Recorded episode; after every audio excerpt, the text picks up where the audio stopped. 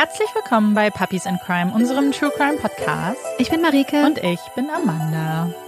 Und wer uns auf Instagram folgt, wird gesehen haben, dass wir gerade ein, äh, ein Selfie gepostet haben. Ja.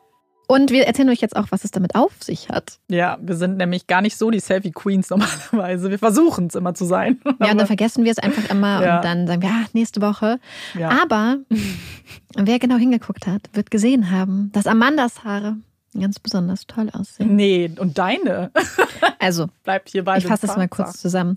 Amanda hat sich ihre wunderschönen langen Locken nämlich hellrosa getönt. Und es war mhm. sehr witzig, weil Amanda mich vor ein paar Tagen morgens, beziehungsweise ich glaube, wir haben sowieso grundsätzlich ja, geredet und dann meinte Amanda, Marike, ich sag dir jetzt was und du darfst mich jetzt nicht unterstützen.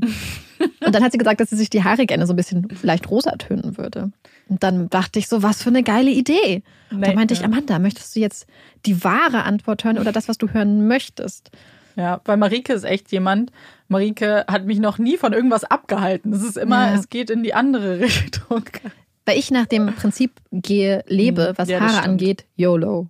Aber Hardcore YOLO. Ja, und das ist wirklich so, denn Marike hat einfach, äh, ich sehe sie, also das war das erste Mal, dass wir wieder aufgenommen haben und ich hatte Marike dementsprechend Wochen nicht gesehen über die Feiertage und dann kam ich und ihre Haare waren einfach kinnlang. ich habe das immer ab und zu mal, dass es mich so überkommt und ich denke, so, meistens ist das wirklich so eine Entscheidung innerhalb von einer Minute, ich schneide mir jetzt die Haare. Und ähm, ich habe das schon auf sehr viele verschiedene Arten gemacht und dieses Mal, beziehungsweise das letzte Mal jetzt, als die Haare jetzt so kurz geworden sind, war das so spontan und ich hatte keine Zopfgummis mehr zu Hause und auch keine Gummigummis. Und dann habe ich einfach, oh Gott, ihr kennt doch diese ähm, Plastikverschließdinger für Plastiktüten und so. Ja. Habe ich die genommen und an meine Haare gemacht, weil ich habe ja nicht besonders dicke Haare. Ja, ist ein bisschen unordentlicher gewesen. Mein Freund musste dann noch eingreifen und hat noch mal ein bisschen so nachgeschnitten. Am nächsten Tag habe ich es dann noch mal kürzer gemacht. Aber es, es, erstmal ist es ziemlich witzig und ich war sehr überrascht, weil sie hat, du hattest mir ja vorher erzählt, dass du zumindest die Haare schneidest, aber in meiner Vorstellung waren es so die Spitzen vielleicht. Nee, entweder aber ganz oder war, gar nicht. Ja, das fand ich äh, sehr beeindruckend, weil meine Antwort dann so, wenn ich das gemacht hätte, hätte ich einfach geweint. Ja. Ich weine immer, wenn ich irgendwas mit meinen Haaren mache. Ich habe da nicht so. Aber Amanda hat auch sehr viel, also Amanda hat halt volles, langes, richtig ja. schönes Haar. Meine Haare sind sehr kurz und sehr dünn. Es macht nicht so den großen Unterschied. Ich finde schon, dass es jetzt einen Unterschied macht. Also ich finde, es sieht es sehr gut aus. Ja, ich finde, es sieht sehr, es, es steht dir sehr gut. Ja, und, und Olaf ist auch ganz neu Stimmt, eingekleidet. Olaf hat nämlich ein neues Geschirr. Ja. Und ähm, ja, und haben heute auch extra frisch für die Folge ihn gebadet, weil er in den letzten Tagen so oft nachts auf dem Spielplatz war und sich so dermaßen eingesaut hat. Ja, es war einfach sehr matschig, ne? Ich meine, wir so können ja kurz matschig. über das Wetter reden. es hat halt viel so, also geschneit, aber es ist zu warm bei uns zumindest. Und deswegen bleibt nichts liegen, sondern wird zu dieser wunderschönen braunen und, Matsche. Ja, und wenn Olaf dann halt über den Spielplatz jagt, im Dunkeln, dann ist es halt sehr matschig. Ja, dann und jetzt ist er aber fresh extra, ja. damit Amanda ihn.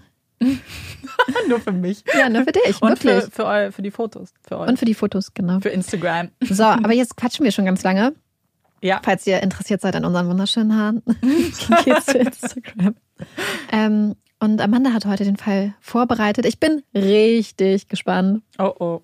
Nein, ernsthaft, ich bin richtig gespannt. Ja, ich ähm, würde euch auch äh, raten, euch einfach was zu trinken, was zu snacken zu bringen. Äh, Zündet euch eine Duftkerze an. Macht es euch gemütlich und mal schauen, wohin ich euch entführe. Uh. Happy Birthday to you. Los, Daddy, wünsch dir was. Mark spürt die Blicke seines Jüngsten auf ihm. Ja, schon gut, Johnny. Dabei weiß er gar nicht so genau, was er sich eigentlich wünschen sollte wenn er nach links und nach rechts schaut, in die glücklichen Gesichter seiner Familie und seiner Freunde, dann ist Mark Coldhurst eigentlich wunschlos glücklich. Er schaut in das Gesicht seiner schwangeren Frau Irene, streicht über die kleine Wölbung unter ihrem Kleid. Dann sieht er daneben Kimberly mit ihren hellblonden Haaren, der kleinen Schleife darin, das freche Grinsen, das ihre Zahnlücke präsentiert. Er erinnert sich noch, als ob es gestern war, als er sie, sein kleines Bündel Glück, seine Erstgeborene, stolz in den Arm hielt. Jetzt ist sie fünf Jahre alt und morgen ist ihr erster Tag in der Vorschule. Sie werden so schnell groß. Zum Glück hat Johnny noch etwas Zeit, denkt sich Mark, und wischt jeden Gedanken daran, dass auch Johnny nächstes Jahr fünf werden würde, von sich. Ganz viel Zeit haben sie noch. Marks Blick fällt auf das glitzernde Wasser vor ihm. Er mag Ruth Anns Restaurant. Er mag das rustikale Gebäude. Und der Platz, an dem sie heute sitzen, die Terrasse mit dem Blick auf das Wasser, das ist sein Lieblingsplatz. Das Wasser. Es ist Marks ständiger Begleiter, sein Freund, seine Berufung. Ja, er ist wunschlos glücklich. Der 5. September 1982 ist nicht nur Marks 28. Geburtstag. Es ist der erste Tag, an dem er, seine Familie und seine Crew endlich einmal durchatmen können. Die letzten Monate waren hart. Tage über Tage verbrachten sie auf der See, fischten unermüdlich, schliefen nur wenige Stunden, bis sie sich wieder an die Arbeit machten. Die Saison war fast zu Ende. Irene und die Kinder würden schon morgen ins Flugzeug zurück nach Washington State steigen. Mark und die Crew würden noch einen Tag auf See verbringen, bis auch sie in die vertraute Heimat aufbrechen würden. Sie konnten es kaum erwarten und wussten nicht, worauf sie sich am meisten freuen sollten. Die Umarmungen ihrer Liebsten, das warme Bett oder die Wärme eines Zuhauses, das selbst auf den bestausgestatteten Schiffen nicht richtig aufkam. Auch nicht auf solchen wie der Investor. Das große, beeindruckende weiße Schiff, das ihr Zuhause der letzten Monate war. Das Schiff, das die anderen Fischer neidisch werden ließ und Touristen mit staunender Miene betrachteten. Die Investor ist Marks ganzer Stolz. Erst vor einem Jahr hatte er sich den Traum dieser Schönheit erfüllen können. Für sich, für seine Familie, die endlich genug Platz hatte, ihren Vater auf seinen Reisen begleiten zu können. Und vielleicht auch ein kleines bisschen, um es den anderen da draußen zu zeigen. Denen, die ihn zu Beginn seiner Karriere belächelten. Wer war dieser Mark überhaupt und was fiel ihm eigentlich ein? Coldhurst? Coldhurst? Der Name sagte ihm überhaupt nichts. Das konnte er auch nicht. Mark stammte nicht aus einer Familie, in der Generationen über Generationen den Weg aufs Meer fanden, hatte niemanden, der ihm wichtige Tipps und Hinweise gab, niemanden, der sich wirklich damit auskannte, wie man mit dem Fischfang Geld verdienen konnte. Aber das sollte ihn nicht aufhalten. Denn auch wenn sich seine Eltern vielleicht damit nicht auskannten, so hatten sie ihm eins beigebracht wie man an seine Ziele kommt, wie man beharrlich kämpft und sich Träume erfüllt. Noch bevor er die Highschool beendete, kaufte er sich ein günstiges, heruntergekommenes Boot, restaurierte es, machte es seetauglich und verbrachte die ersten Sekunden, Minuten und Stunden auf dem Meer. Er fühlte sich frei, spürte den Wind, der ihn umgab, schloss die Augen, und da wusste er es. Das hier ist richtig. Das ist sein Weg. Es folgten mehr und mehr Schiffe, größere, und er stellte fest, dass er neben der Freiheit auf dem Meer damit auch etwas ganz anderes gewinnen konnte. Geld. 1976 kaufte er sich sein erstes Schiff, das speziell für die Fischerei mit Schleppnetzen ausgestattet ist. Eine neue Ära beginnt, in der aus dem motivierten und freiheitsliebenden Mark ein richtiger Geschäftsmann wird. Innerhalb nur einer Woche fangen er und sein Team Fische im Wert von 105.000 US-Dollar. Mark hat es geschafft, kommt seinem Ziel, sich mit 50 Jahren zur Ruhe setzen zu können, immer näher. Aber bevor er auch nur daran denken kann, steht da noch ein anderer Traum im Raum. Die Meere mit seiner Familie zu bereisen, ein Schiff zu besitzen, das groß genug wäre. Fünf Jahre später bekommt dieser Traum einen Namen. Investor. Wenn Mark neben seinem Traumschiff steht, dann würde man vielleicht nicht denken, dass er der Kapitän ist. Er ist jung, sieht eher aus wie ein leicht verschrobener Highschool-Lehrer. Ist nicht unbedingt der typische Seemann, den man erwarten würde. Aber sobald man seinen Namen hört, dann kennt man ihn. Mark Coldhurst. Ja, jetzt ist er ein Name in der Branche. Er wird nicht mehr belächelt, er wird beneidet, gefeiert, zu ihm wird hinaufgeblickt. Und während Mark sein Leben unermüdlich führte, sich dem Erfolg und der Leistung verschrieb, war Irene das komplette Gegenteil. Sie zeigte eine weiche Seite in Mark, brachte den liebenvollen Ehemann, den fürsorglichen Vater ans Tageslicht. Irene ist das Herz der Familie. Ihr ganzes Wesen ist umhüllt von einer Wärme, einer aufrichtigen Liebe und Hingabe. Irene würde alles für ihre Familie tun, ist die perfekte Hausfrau und Mutter, kocht, näht und backt. Aber wer glaubt, dass Irene die großen, starken Männer hinters Steuer schickt, damit sie das Hausfräulein an Bord spielt, der irrt sich gewaltig. Irene kennt sich auf den Schiffen genauso gut aus wie ihr Ehemann. Hat sie doch erst vor einigen Monaten dafür gesorgt, dass sie nicht vor einem Riff kenterten. Irene und Mark lernten sich in der Highschool kennen. Es war die erste große Liebe, wenn auch mit einer kurzen Unterbrechung, die das Paar aber nur stärker zusammenschweißte. Sie war da, auf jedem seiner Abenteuer, auf den kleinen Booten, den großen Schiffen. Sie war dabei, als er das erste Mal zu viele Fische gefangen hatte und nicht wusste, wohin damit. Sie saß dann auf der Klappe, drückte sie so weit es ging nach unten, damit die Fische nicht hinüberquollen. Sie steuerte das Boot und schaute Mark verzweifelt an. Es muss einen anderen Weg geben. Wir brauchen ein größeres Schiff. Irene war erst Marks Freundin, dann war sie Crew, dann wurde sie seine Ehefrau und die Mutter ihrer Kinder. Ihr Leben verlagerte sich zurück nach Washington, aber das Meer zurückzulassen fiel ihr schwer. Immer wieder erinnerte sie sich an die Abenteuer, an die schöne Zeit, an die Freiheit. Sie konnte dieses Gefühl nie ganz vergessen, wollte es nicht vergessen, hoffte, dass es wieder eine Zeit gäbe, wo sie an Marks Seite stehen würde. Mit dem Kauf der Investor ist diese Zeit endlich angebrochen, auch wenn Irene die Buchhaltung dafür ein kleines bisschen beschönigen musste. Aber sie hatte alles dafür getan, wieder an Bord eines Schiffes zu sein. Das Leben auf der hohen See, die Weiten des Meeres und das Gefühl, ganz winzig klein zu sein, aber gleichzeitig die Königin der Meere. Ruth Ann's Restaurant ist eines der besten Restaurants in Craig, Alaska. Das mag nicht viel heißen, wenn man bedenkt, dass Craig aus gerade mal 500 Einwohnern besteht. Aber Craig ist nicht die Kleinstadt, die man bei einer solchen Größe erwarten würde. Es gibt mehrere Restaurants, Bars, Supermärkte, kleine Hotels.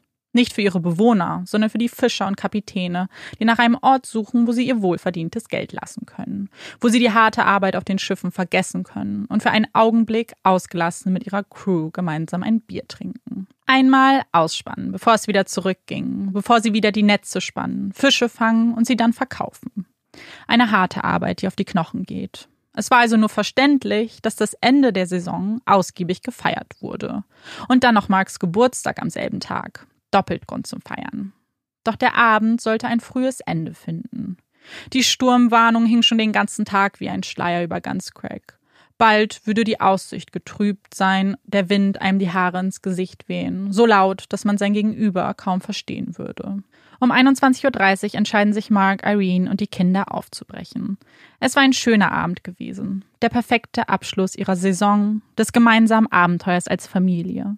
Etwas, woran sie sich noch jahrelang erinnern würden. Da waren sie sich sicher. Zwei Tage später. Der Sturm ist abgeklungen. Wo zuvor noch meterhohe Wellen standen, angetrieben durch den Wind, hing nun nur noch eine schwache Nebelwand über dem Meer. Man spricht von der bekanntlichen Ruhe vor dem Sturm. Aber was danach kommt, was nach dem Sturm bleibt, darüber spricht man selten. Es ist das Dunkel, die düsteren Überbleibsel. Es ist eine Ruhe, die mit der vor dem Sturm wenig gemein hat. Die ersten Fischer nutzen die Gelegenheit und machen sich bereits am frühen Morgen auf den Weg. Zurück nach Hause oder auf eine letzte Tour. Andere warten den Nachmittag ab, möchten nicht riskieren, auf hoher See von den Resten des Sturms überrascht zu werden. Und während einige von ihnen am Nachmittag ihre Sachen zusammenlegen, die Crew zu sich rufen, fällt ihnen etwas auf. Ein Rauchschwall, schwarz wie die Nacht, erfüllt den Himmel. Die Alarmsignale der Fischer gehen an. Es brennt, da brennt etwas. Nein, nicht etwas. Ein Schiff. Man sieht die Umrisse klar und deutlich. Mit geschulten Blicken schätzen sie die Entfernung ein, besteigen ihr Schiff und machen sich auf in Richtung Fish Egg Island. Vorsichtig nähert sich ein Schiff nach dem anderen der Feuerstelle. Die Flammen schnellen in die Höhe. Es dauert nur wenige Augenblicke und das ganze Schiff steht in Flammen. Der Rauch verdichtet sich, versteckt das Inferno, das das ganze Schiff umgibt. Was nun? Was kann man tun? Die ersten Maydays verlassen die Kabinen der umliegenden Schiffe. Es wäre leichtsinnig, sich der flammenden Gefahr selbst zu nähern. Die großen Schiffe und ihre Propantanks würden bei dem kleinsten Funken explodieren, eine Kettenreaktion auslösen, die in einer Katastrophe enden würde. Fahrt um das Schiff herum und sucht nach Überlebenden, ruft ein Kapitän den kleineren Schiffen zu. Sofort scharen diese aus, drehen ihre Kreise mit genügend Sicherheitsabstand. In der Zwischenzeit steht State Trooper Bob Anderson in Craig. Er wurde von der Küstenwache über den Vorfall informiert und machte sich umgehend auf den Weg nach Craig. Als ein Blick auf das Schiff fiel, er feststellte, dass es sich hier um ein modernes Gefährt handle, war für ihn die Sache klar. Die Saison war zu Ende, ein Schiff brennt, er zählt eins und eins zusammen. Da ist es wohl für jemanden nicht gut gelaufen. Brandstiftung. Es wäre nicht das erste Mal, denkt er sich. Während er diese Schlüsse zieht, weiß er aber auch um die Wichtigkeit, das Feuer schnellstmöglich zu löschen. Doch die Ressourcen in Craig sind mehr als ernüchternd. Die Polizeidienststelle wurde erst vor kurzem gegründet. Ein Schiff mit Löschfunktion gibt es nicht. Auch die Feuerwehr der Kleinstadt hatte neben ein paar alten Pumpen wenig zu bieten. Man musste kreativ werden, das Feuer zumindest eindämmen. Einige Schiffe, die mit einzelnen Wasserpumpen ausgestattet sind, löschen die ersten Flammen. Andere kamen auf die glorreiche Idee, das Schiff umzukippen, damit das Wasser des Meeres die Flammen stoppt. Doch das Schiff war größer, robuster und es kippte nicht. Stattdessen wippte es weiter und weiter nach vorne. Das Feuer war eingedämmt. Aber mehr konnten sie auch nicht tun. Also entschied sich Bob, zurück nach Craig zu kehren und dort seinem Chef in Ketchikan Bericht zu erstatten. Es war kein Unfall, waren die ersten Worte, die durch den Hörer klangen. Da war sich Bob sicher. Er hatte mit Zeugen gesprochen und alle haben unabhängig voneinander bestätigt, dass sich die Flammen schnell ausgebreitet haben, wie eine gebündelte Explosion, die das ganze Schiff auffraß. Brandstiftung, wie sie im Buche steht. Als Bob den Hörer auflegt, klingt die Stimme seines Chefs noch in seinen Ohren. Es würde ein Ermittler kommen, heute oder morgen. Man könne nichts versprechen. Abwarten und Tee trinken? Das kommt für Bob gar nicht in Frage. Er würde die Zeit nutzen und seine eigenen Ermittlungen führen. Er hatte den Namen des Schiffes immer und immer wieder gehört. Von anderen Fischern, den Bewohnern von Craig, der Polizei. Ja, wirklich jeder schien das Schiff zu kennen. Jeder kannte die Investor und die Familie Coldhurst. Aber wo steckten sie? Waren sie alle an Bord gewesen? Bob schüttelt den Kopf. Die ersten Gespräche mit den Zeugen zeigten, dass Mutter Irene und die Kinder bereits am Vortag nach Washington zurückreisen wollten. Mark und seine Crew sollten sich heute auf den Weg machen. Haben sie das Schiff angezündet und sind dann aufs Festland geflüchtet? Sind sie vielleicht jetzt gerade auf Fishek Island? Bevor er diesen Gedanken zu Ende führen kann, erreicht ihn ein Anruf. Sie haben das Feuer löschen können. Er schaut auf seine Armbanduhr. 20 Uhr. Vier Stunden hatte man gebraucht, um die Flammen zu löschen. Die Tage in Alaska wurden immer kürzer. Es dämmerte bereits und über dem Himmel hängt noch immer der düstere Schleier. Bob steht auf, atmet tief durch und trifft eine Entscheidung.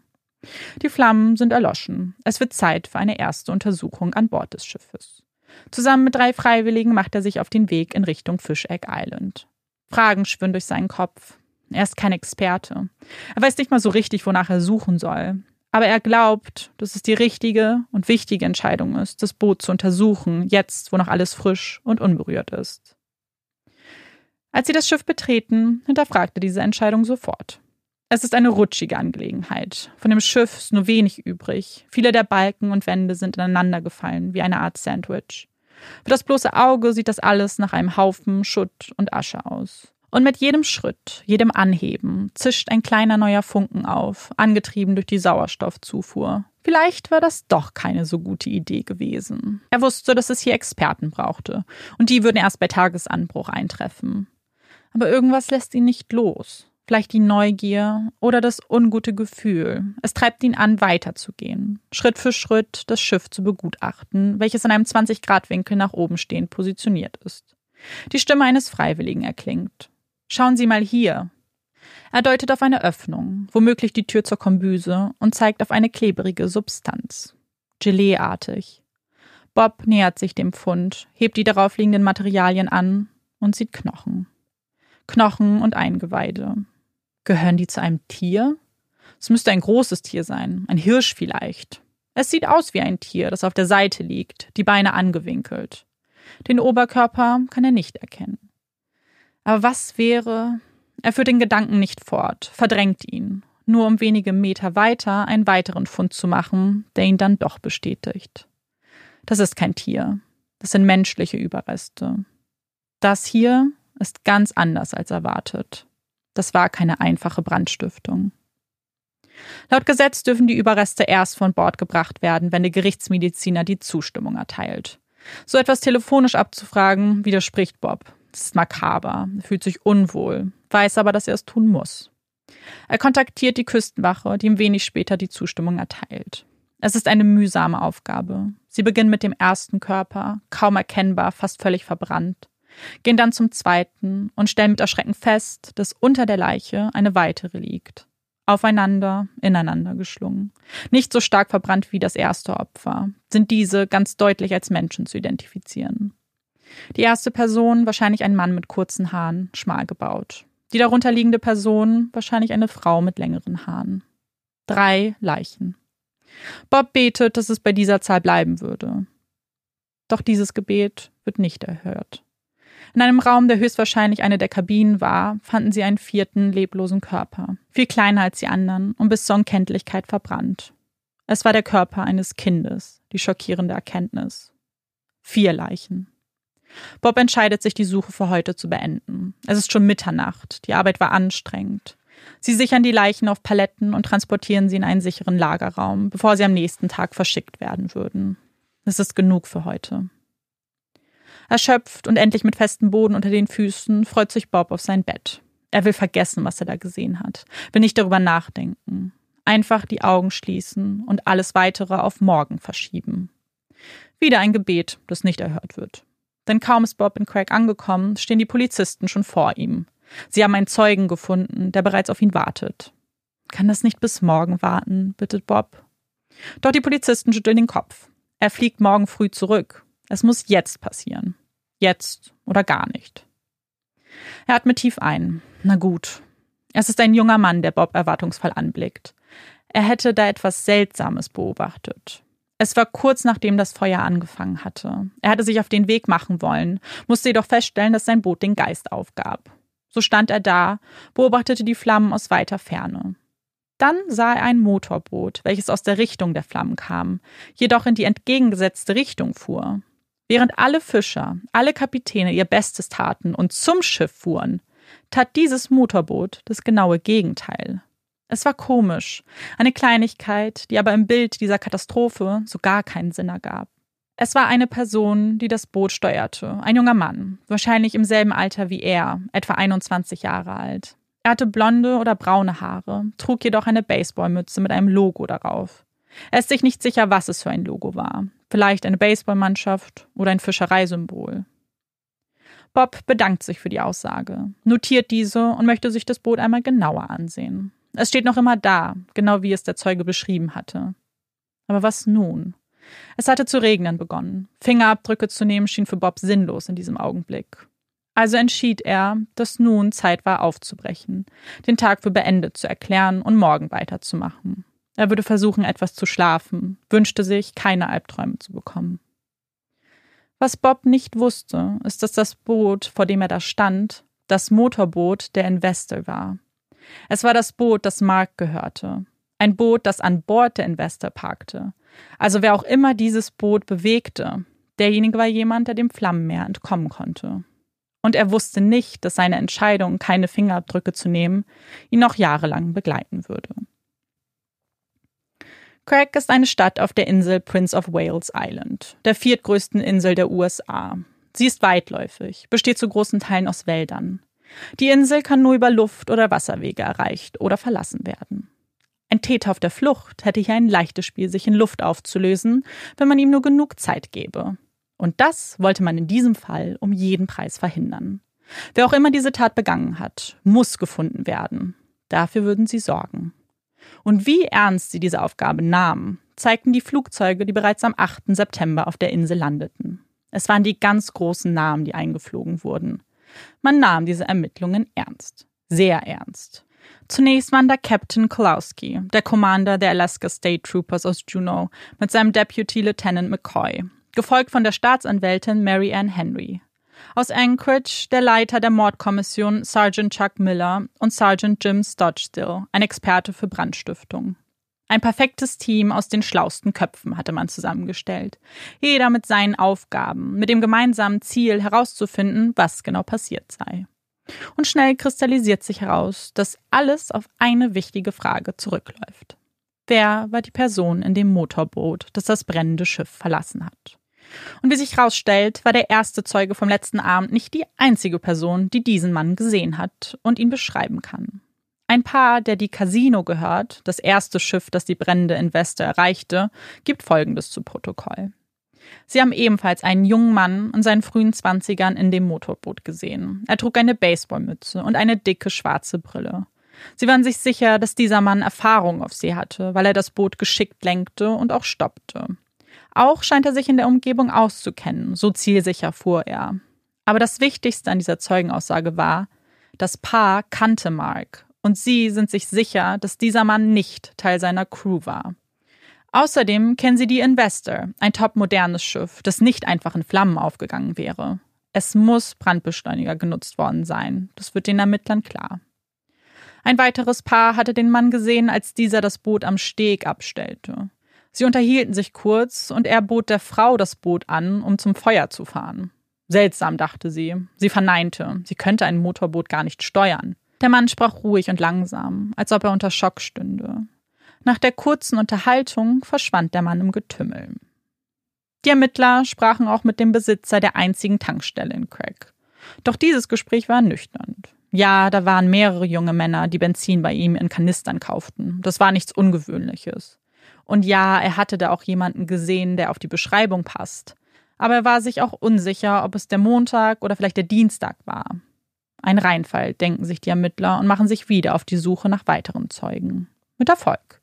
Sie finden zwei weitere Zeugen, die den Mann am Dienstag gesehen hatten. Einer in dem Motorboot, der andere vor der Tankstelle.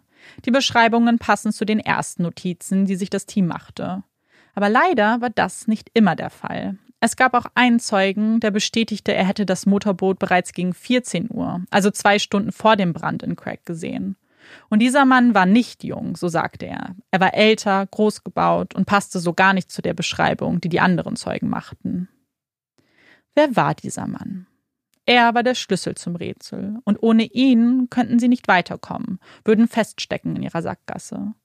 Also beginnen sie mit der Suche nach der Nadel im Heuhaufen. Nicht alleine. Jerry Mackey ist auf Greg groß geworden. Er kennt die Stadt wie seine Westentasche. Er will sie begleiten, zusammen mit den Ermittlern die Insel durchqueren.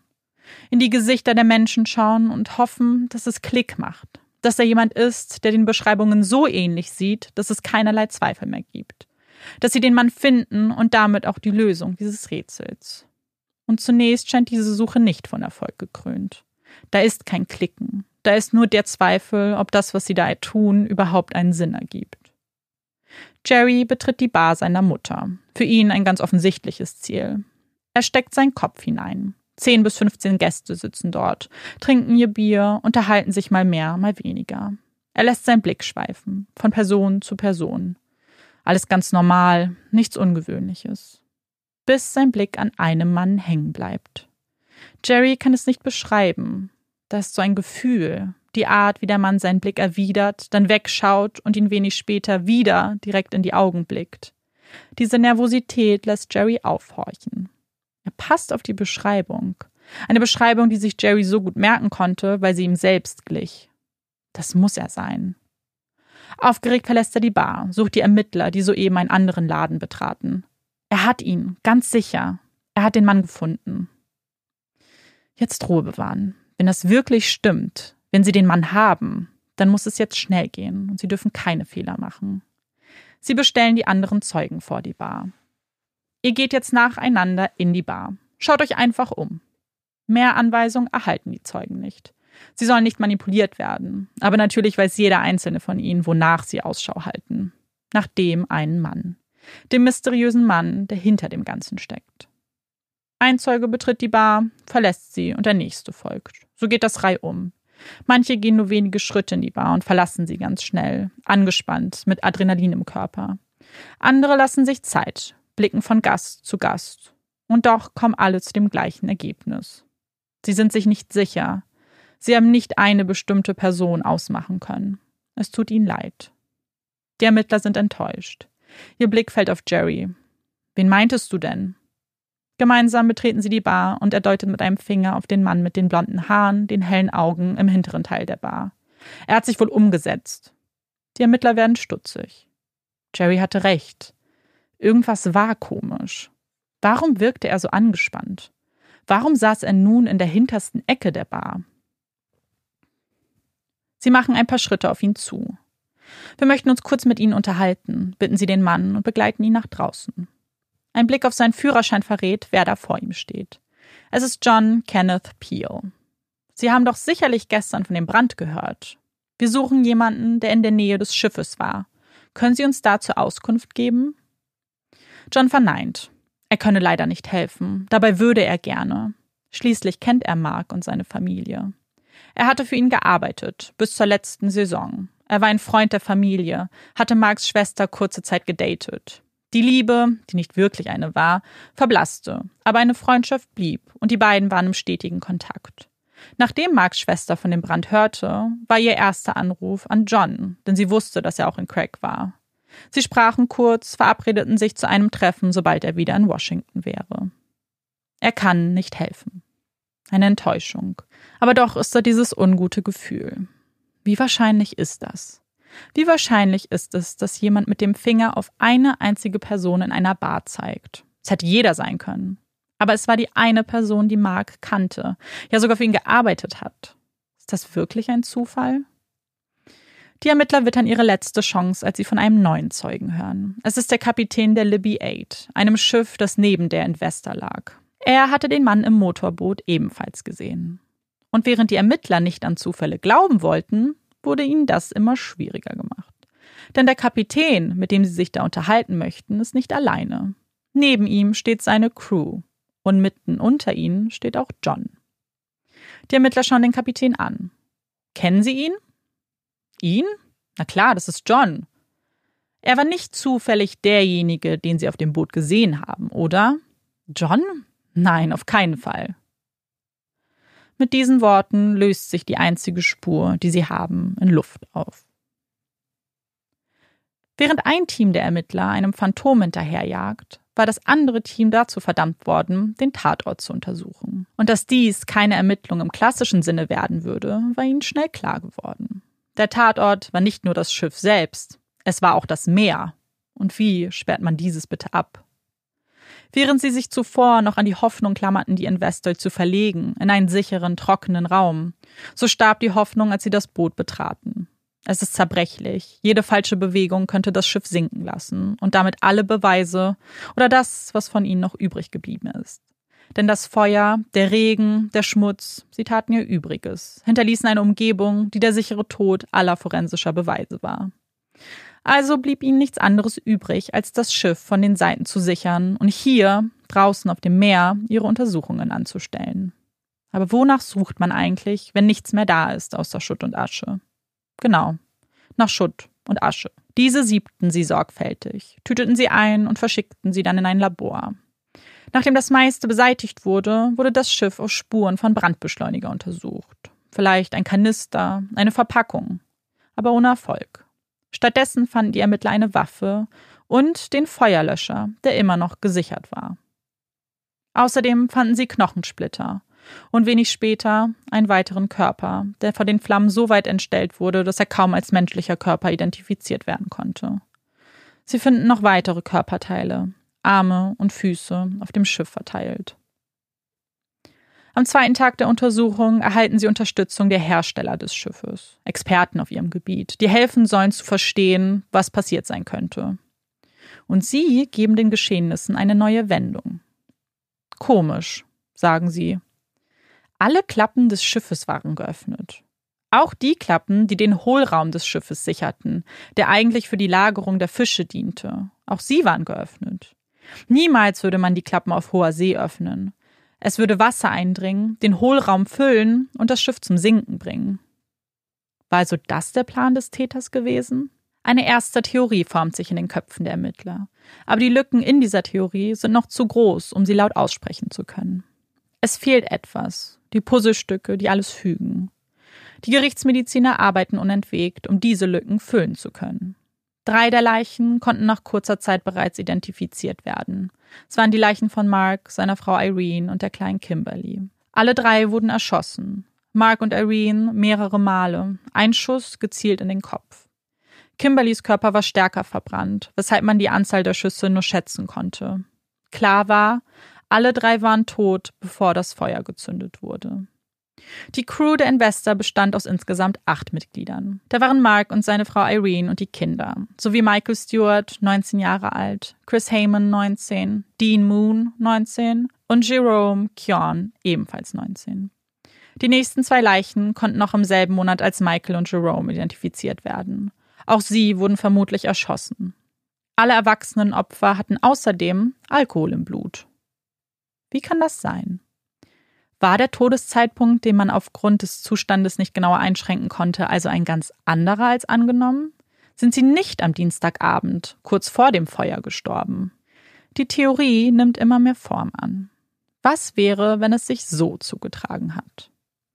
Mark, seine Familie und die Crew verlassen das Schiff am Sonntag. Sie feiern in Ruth Anns Restaurant, trinken Alkohol, etwas, das Mark auf dem Schiff nie zugelassen hat. Andere Gäste bestätigen, dass ausgiebig gefeiert wurde. Es war schließlich sein Geburtstag. Einer von ihnen erinnert sich ganz genau daran, er hatte Mark nämlich 100 Dollar geliehen, weil dieser kein Bargeld dabei hatte. Er vertraute Mark und wusste, dass der ihm dafür ausgehändigte Scheck gedeckt war. Es gab kleinere Auseinandersetzungen mit anderen Gästen. Nichts Weltbewegendes, nur direkte Gespräche zwischen Mark und ihnen. Was, wenn der Täter zusammen mit ihnen die Bar gegen 21.30 Uhr verlassen hat, sie an Bord der Investor überwältigte und noch am selben Abend erschoss? Er das Schiff dann bewegte in Richtung Fishegg Island und es dort sinken sollte. Das Schiff selbst hatte nur einen Eingang. Wenn man sich vor ihn stellte, bewaffnet, dann säße die Crew wie eine Maus in der Falle. Der Täter nahm dann das Motorboot und verließ den Ort des Schreckens. Tatsächlich haben andere Zeugen bestätigt, den beschriebenen Mann bereits am Vortag in Craig gesehen zu haben, inklusive des Motorboots. Was also, wenn er ankam, in dem Glauben, er hätte das perfekte Verbrechen begangen und feststellen musste, dass das Schiff einfach nicht sinken wollte? Was, wenn er von der Angst getrieben war, dass alles aufflog, man Spuren finden würde, die auf ihn hinweisen? Er entschied sich, auf Nummer sicher zu gehen, Benzin zu kaufen und das Schiff anzuzünden. Danach kehrte er auf dem Motorboot zurück. Wer würde so etwas tun? Warum würde er sie alle töten wollen? Warum die Kinder? Es gibt nur einen Grund, denken die Ermittler. Sie müssen den Täter gekannt haben, denn dann stellen auch die Kinder eine Gefahr dar. Es ist eine Tat voller Wut, vielleicht Angst, Panik. Auf die Frage nach dem Warum scheint es zunächst keine Antwort zu geben. Mark hat kein Bargeld an Bord, das wusste eigentlich jeder. Also ein persönliches Motiv? Die Ermittler tappen im Dunkeln. Sie verabreden sich mit anderen Ermittlern zu einem Treffen, das später als Anniversary Meeting in die Geschichte eingehen würde. Die Ermittler und eine Tafel, mehr nicht.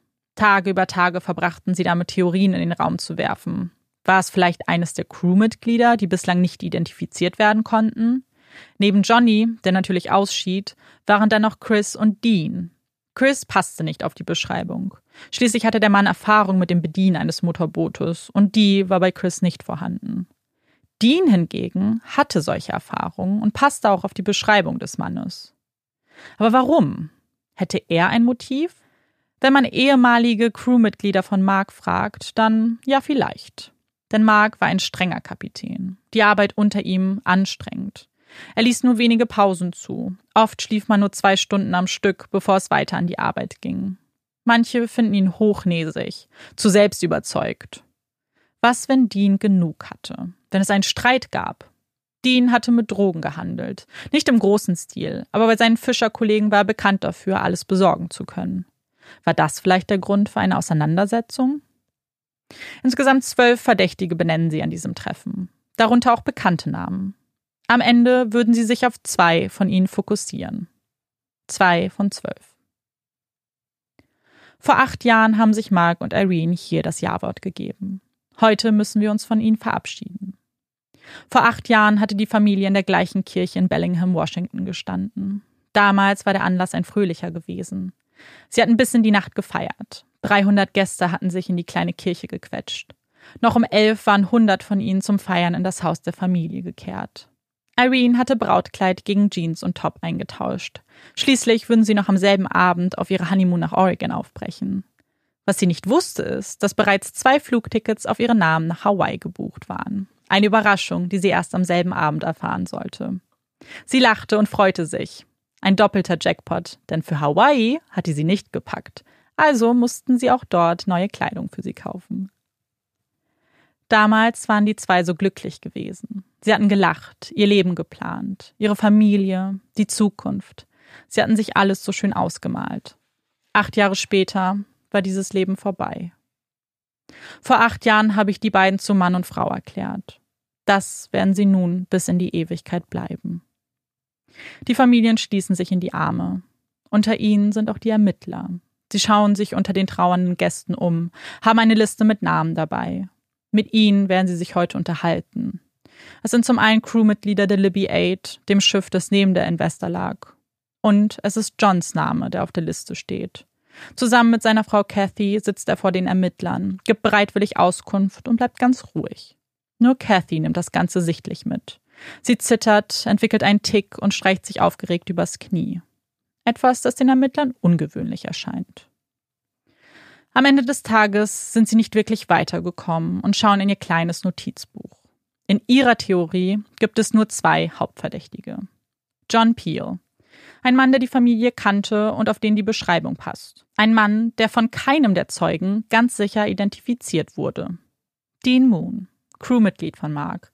Ein Mann, auf den die Beschreibung passt. Ein Mann, der am Tatort war und nun wie vom Erdboden verschluckt ist.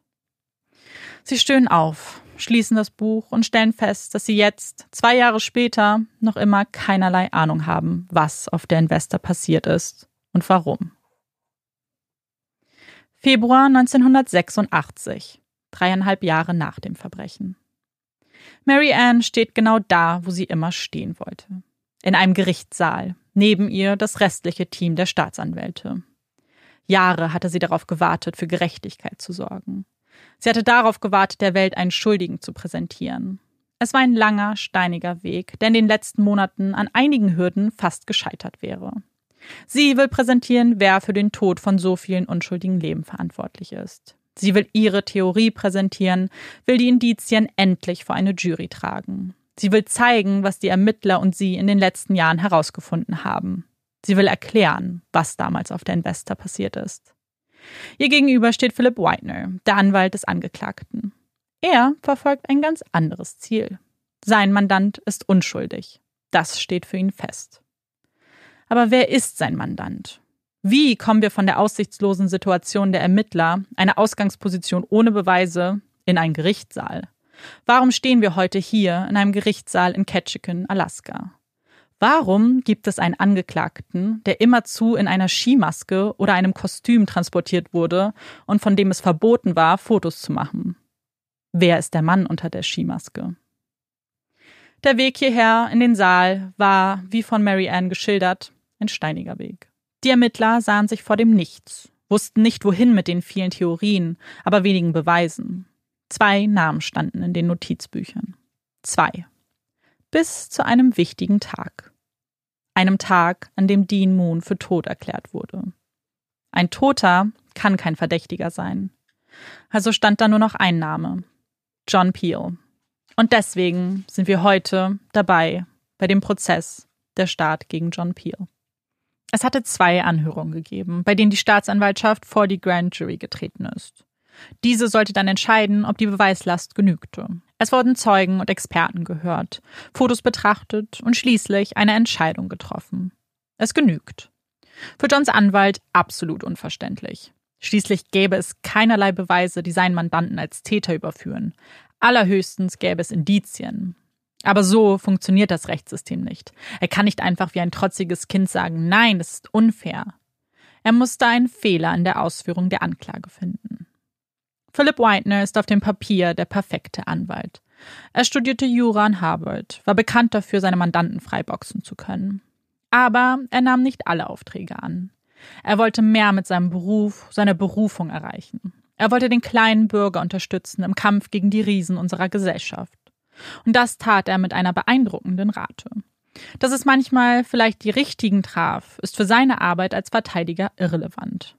Sein Job ist es, seine Mandanten zu verteidigen, komme, was wolle. Auch wenn diese dann freigesprochen werden und einen weiteren Mord begehen, so wie es in seiner Karriere bereits vorkam.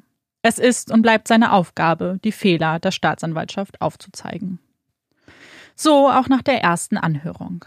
Er war überzeugt davon, dass die Anklage ihre Beweise der Theorie anpassten und nicht andersrum, wie es sich gehörte. Sie brauchten einen Schuldigen und drehten alles so lange, bis sie ihn fanden. Sie müssen Fehler gemacht haben. Da war er sich sicher. Und er behielt recht. Es war eine Kleinigkeit, die aber einen Unterschied in der Entscheidung der Juroren machen könnte. Die Anklage hatte bei der Anhörung den Besitzer der Tankstelle geladen, der bestätigte, dass der Mann, der das Benzin bei ihm kaufte, Ähnlichkeit mit John hat. Jedoch haben Experten bestätigt, dass der Brandbeschleuniger, der genutzt wurde, reines Benzin war, etwas, das die Tankstelle gar nicht besaß. Das hätte man der Jury mitteilen müssen, entschied Richter Schulz. Doch dieser Fehler passierte der Anklage nur einmal. Bei der zweiten Anhörung entschied sich die Jury, auch ohne diesen Umstand, dennoch für einen Prozess. Es ist nur der Anfang von Unstimmigkeiten, etlichen Streitereien der beiden Parteien und immer mittendrin der Richter, der nicht weiß, was er mit den Streithähnen machen soll. Sie können sich wirklich bei absolut nichts einigen. Selbst die Sitzordnung des Prozesses wird zu einem ihrer Streitpunkte. Versuche, sich bei Kaffee und Kuchen einig zu werden, scheitern wenig überraschend. Also entscheidet er sich, das Zepter in die Hand zu nehmen und trennt beide Fraktionen in links und rechts. Auf der Seite des Angeklagten sitzt seine Familie, auf der Seite der Anklage die Familie der Opfer. Eigentlich war die Sitzordnung auch nur theoretisch von Bedeutung. Denn während Johns Familie und seine Frau zusammen mit ihrem kleinen Sohn jeden Verhandlungstag anwesend waren, war die andere Seite nur sporadisch gefüllt. Zum einen, weil das Geld fehlte und der Staat die Kosten der Angehörigen nicht übernahm, und zum anderen, weil viele der Angehörigen als Zeugen geladen wurden und erst nach ihrer eigenen Aussage Platz nehmen durften. Eigentlich verständliche Gründe. Und doch war die Symbolik der leeren Sitzreihen eine gigantische. Es fühlte sich fast so an, als ob John seine Lieben um sich hatte, die Opfer des Verbrechens aber mehr und mehr in den Hintergrund gerieten. Dabei sollte der Prozess doch nur eines bringen Gewissheit. Oder? Es beginnt die Anklage. Mary Ann Henry ergreift das Wort. Die 34-jährige Harvard-Absolventin geht mit kleinen, etwas unsicheren Schritten auf die Jury zu. Das ist ein Fall einer Explosion von Gefühlen, die in John Peel vor sich ging. Eine Explosion, die ihn dazu brachte, acht Menschen umzubringen. Er hat es nicht geplant. Viel eher war es eine Handlung aus menschlichen Emotionen. Aus Wut, Frustration, Eifersucht, Erniedrigung und vielleicht noch mehr. Alles verbunden in einem einzigen Moment. In dem ersten Schuss. Als er den ersten Schuss feuerte, mussten die nächsten folgen. Denn alle kannten ihn, selbst der kleine Johnny. Und als John Peel fertig war, waren acht Menschen tot. Mark Coldhurst, 28. Irene Coldhurst, 28. Kimberly, 5. Johnny, 4. Dean Moon, 19. Jerome Keon, 19. Michael Stewart, 19. Chris Heyman, 19. Sie nennt die Namen der Opfer und fügt dieser Liste noch unzählige Namen hinzu. Es sind die Namen der Beteiligten, die wichtig werden würden. Am Ende sind es 62 Namen, die sich die Jury versuchen sollte zu merken. Drei Stunden nimmt sie sich Zeit, die Theorie der Staatsanwaltschaft darzulegen. John Peel war von Emotionen getrieben. Er hatte eine schlechte Saison gehabt, war auf einem Boot, das alt und dreckig war. Gerade mal sieben Tage hatten sie auf See verbracht. Das Einkommen gerade mal 4.615 Dollar in der gesamten Saison. Dann erfuhr er, dass Dean Moon befördert wurde und nun 12 Prozent der Einnahmen der Investor verdiente. Wäre er damals von Mark nicht gefeuert worden, dann wäre es sicherlich er gewesen, der Deans Platz eingenommen hätte. Dann hätte er 12 Prozent verdient und nicht 4.615 Dollar. Marianne fährt fort. Sie beschreibt die Nacht, beschreibt, dass es Zeugen gibt, die Schreie hörten, dass jemand John mit einer Waffe in der Hand gesehen hätte, dass John am Abend des 5. Septembers einfach verschwunden war und sein Alibi nicht bestätigt werden konnte. Er hat versucht, das Schiff sinken zu lassen. Zeugen bestätigen John Peel in dem Motorboot der Investor gesehen zu haben. Und dann merkte er, dass das Boot nicht sank. Er rief bei einem Reisebüro an, buchte einen Flug nach Washington für die nächsten Tage, kaufte Benzin und schüttete es über die Investor, bevor er das Streichholz zündete. Das Schiff mitsamt der acht leblosen Körper ging in Flammen auf, während John auf dem Motorboot die Rückkehr nach Craig antrat. In allen Gesprächen, die sie mit ihm führten, sagte er nie, ich war es nicht, ich bin unschuldig selbst als man ihn direkt mit dem Verdacht konfrontierte. Er wurde nicht wütend, er hat immer nur Fragen gestellt, wollte herausfinden, was die Ermittler wussten. Es gibt keinen Menschen da draußen, der bezeugen kann, was John Peel getan hat. Aber wir werden Beweise präsentieren, die ohne Zweifel bestätigen, welche Emotionen in John vorgingen, als er auf acht Menschen schoss. Der Staat wird sie darum bitten, ihn schuldig zu sprechen, zu sagen, John Peel, du warst es. Das ist das Ende des Plädoyers der Anklage. Philip Whitener könnte direkt mit seinem beginnen. Er möchte, dass die Jury ausgeruht ist, wenn er seine Version präsentiert. Ladies and Gentlemen of the Jury, wir möchten Sie bitten, Ihre Herzen, Ihren Verstand heute für John Peel zu öffnen, den man dieser Tat angeklagt hat. Wir werden Ihnen zeigen, warum Sie uns helfen müssen, diesen schrecklichen Fehler zu beenden. Wir werden Ihnen zeigen, dass die Anklage versucht, eine Lösung zu erzwingen, egal zu welchem Preis. Mary Ann Henry hat ihnen eine grauenvolle Geschichte erzählt. Eine Illusion des Terrors. Ein Ballon gefüllt mit Angst. Ich bin sicher, die Geschichte hat auch ihnen Angst eingejagt. Gestern sah ich sie in ihren Gesichtern. Ich sah, dass einige von ihnen Tränen in den Augen hatten. Ich bin sicher, sie hatten Angst vor John Peel. Vielleicht war da auch noch mehr als Angst. Vielleicht sogar Wut oder Hass ihm gegenüber. Die Beweise werden zeigen, dass die Geschichte an den Haaren herbeigezogen ist. Dass es eine andere Geschichte gibt. Die Beweise werden zeigen, dass es sich hier um einen professionellen Killer handelt. Jemand, der vor den Augen einer Stadt tötete, das Schiff fortbewegte, es später anzündete und einfach verschwand. Das ist das Werk eines professionellen Täters. Jemand, dem es egal war, ob er gesehen wird, weil er danach nie wieder gesehen werden würde. Auch die Waffe, eine 22-kalibrige Waffe, ist bekannt dafür, von professionellen Tätern genutzt zu werden. Die Staatsanwaltschaft hat Zeugen manipuliert, ihre Aussagen so gebogen, bis sie zu ihrer Geschichte passten. Schauen wir uns die allererste Anhörung an. Zeugen haben damals ausgesagt, sie hätten John gesehen, ganz sicher. Sie bestätigten dies und nun suchen genau diese Zeugen Immunität, möchten nicht länger aussagen. Ja, einer von ihnen hat 97 Mal vom Aussageverweigerungsrecht Gebrauch genommen. Warum sollten sie das tun, wenn sie doch die Wahrheit gesagt haben? Und dann gibt es die Möglichkeit, dass es ein schiefgegangener Drogendeal war. Die Crew der Libby 8, die ganz in der Nähe lag, leugnet nicht mit Drogen gehandelt zu haben. Was in Mark Teil davon war oder einfach nur die falschen Männer verstimmte. Es gibt unzählige Möglichkeiten. Ja, selbst Dean Moon ist eine von ihnen. Schließlich konnte seine Leiche nie final identifiziert werden. Wer auch immer es getan hat, es war nicht John Peel. Er und Mark hatten keinerlei Feindschaft. Sie sind im Guten auseinandergegangen. John Peel kommt nicht aus Alaska. Wir bitten Sie darum, ihn so zu behandeln, als ob er einer von Ihnen wäre. Wir müssen Sie nicht darum bitten, das Richtige zu tun. Wir wissen, Sie werden es tun. Und das einzig Richtige wird sein, meinen Mandanten freizusprechen. Die Plädoyers sind gesprochen. Es ist die Einstimmung in den Prozess. Er stellt die Geschichte dar, die in den nächsten Tagen von den geladenen Zeugen untermauert werden soll. Als erstes ruft die Anklage ihre Zeugen, stellt ihnen ihre Fragen und gibt sie dann der Verteidigung zur weiteren Befragung frei. Aber bevor es soweit ist, reisen alle Beteiligten nach Crack. Die Juroren, die Anwälte und der Richter machen eine Art kuriose Stadtführung, schauen sich den Fundort der Investor an, betreten die Bar, die Restaurants, die Geschäfte, Sie sollen sich mit der Umgebung vertraut machen, sollen ein Gefühl für die Stadt, für ihre Einwohner bekommen. Doch das Schiff selbst können sie nicht begutachten. Bei einem vorherigen Versuch, es doch zu bewegen, ist die Investor gesunken.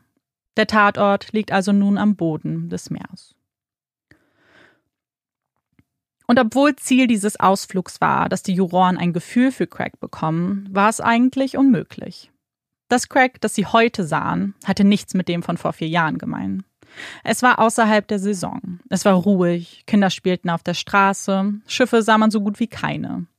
Aber auch das Leben in Craig hatte sich geändert. Vor dem Verbrechen gab es so gut wie keine Polizeiarbeit. Schlägereien waren der Tagesordnung. Das sah nun ganz anders aus. Mit den Augen auf Craig gerichtet wurde die Polizeiarbeit in der Kleinstadt verschärft. Jetzt herrschte hier Ordnung. Ganz anders als damals. 6. März 1986. Zurück im Gerichtssaal.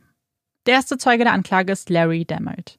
Er ist der erste und einer der wichtigsten Zeugen. Er war Johns Kapitän auf der Libby 8. Er war derjenige, der zunächst verneinte, dass John der Mann auf dem Motorboot war.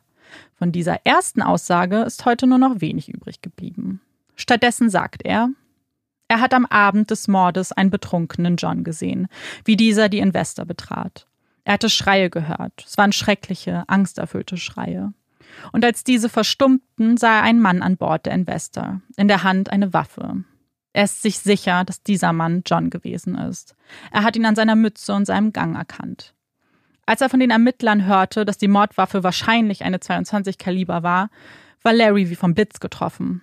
So eine besaß er selbst. Und es gab da doch diesen Abend, wo er sie suchte und feststellte, dass sie ganz woanders lag als sonst.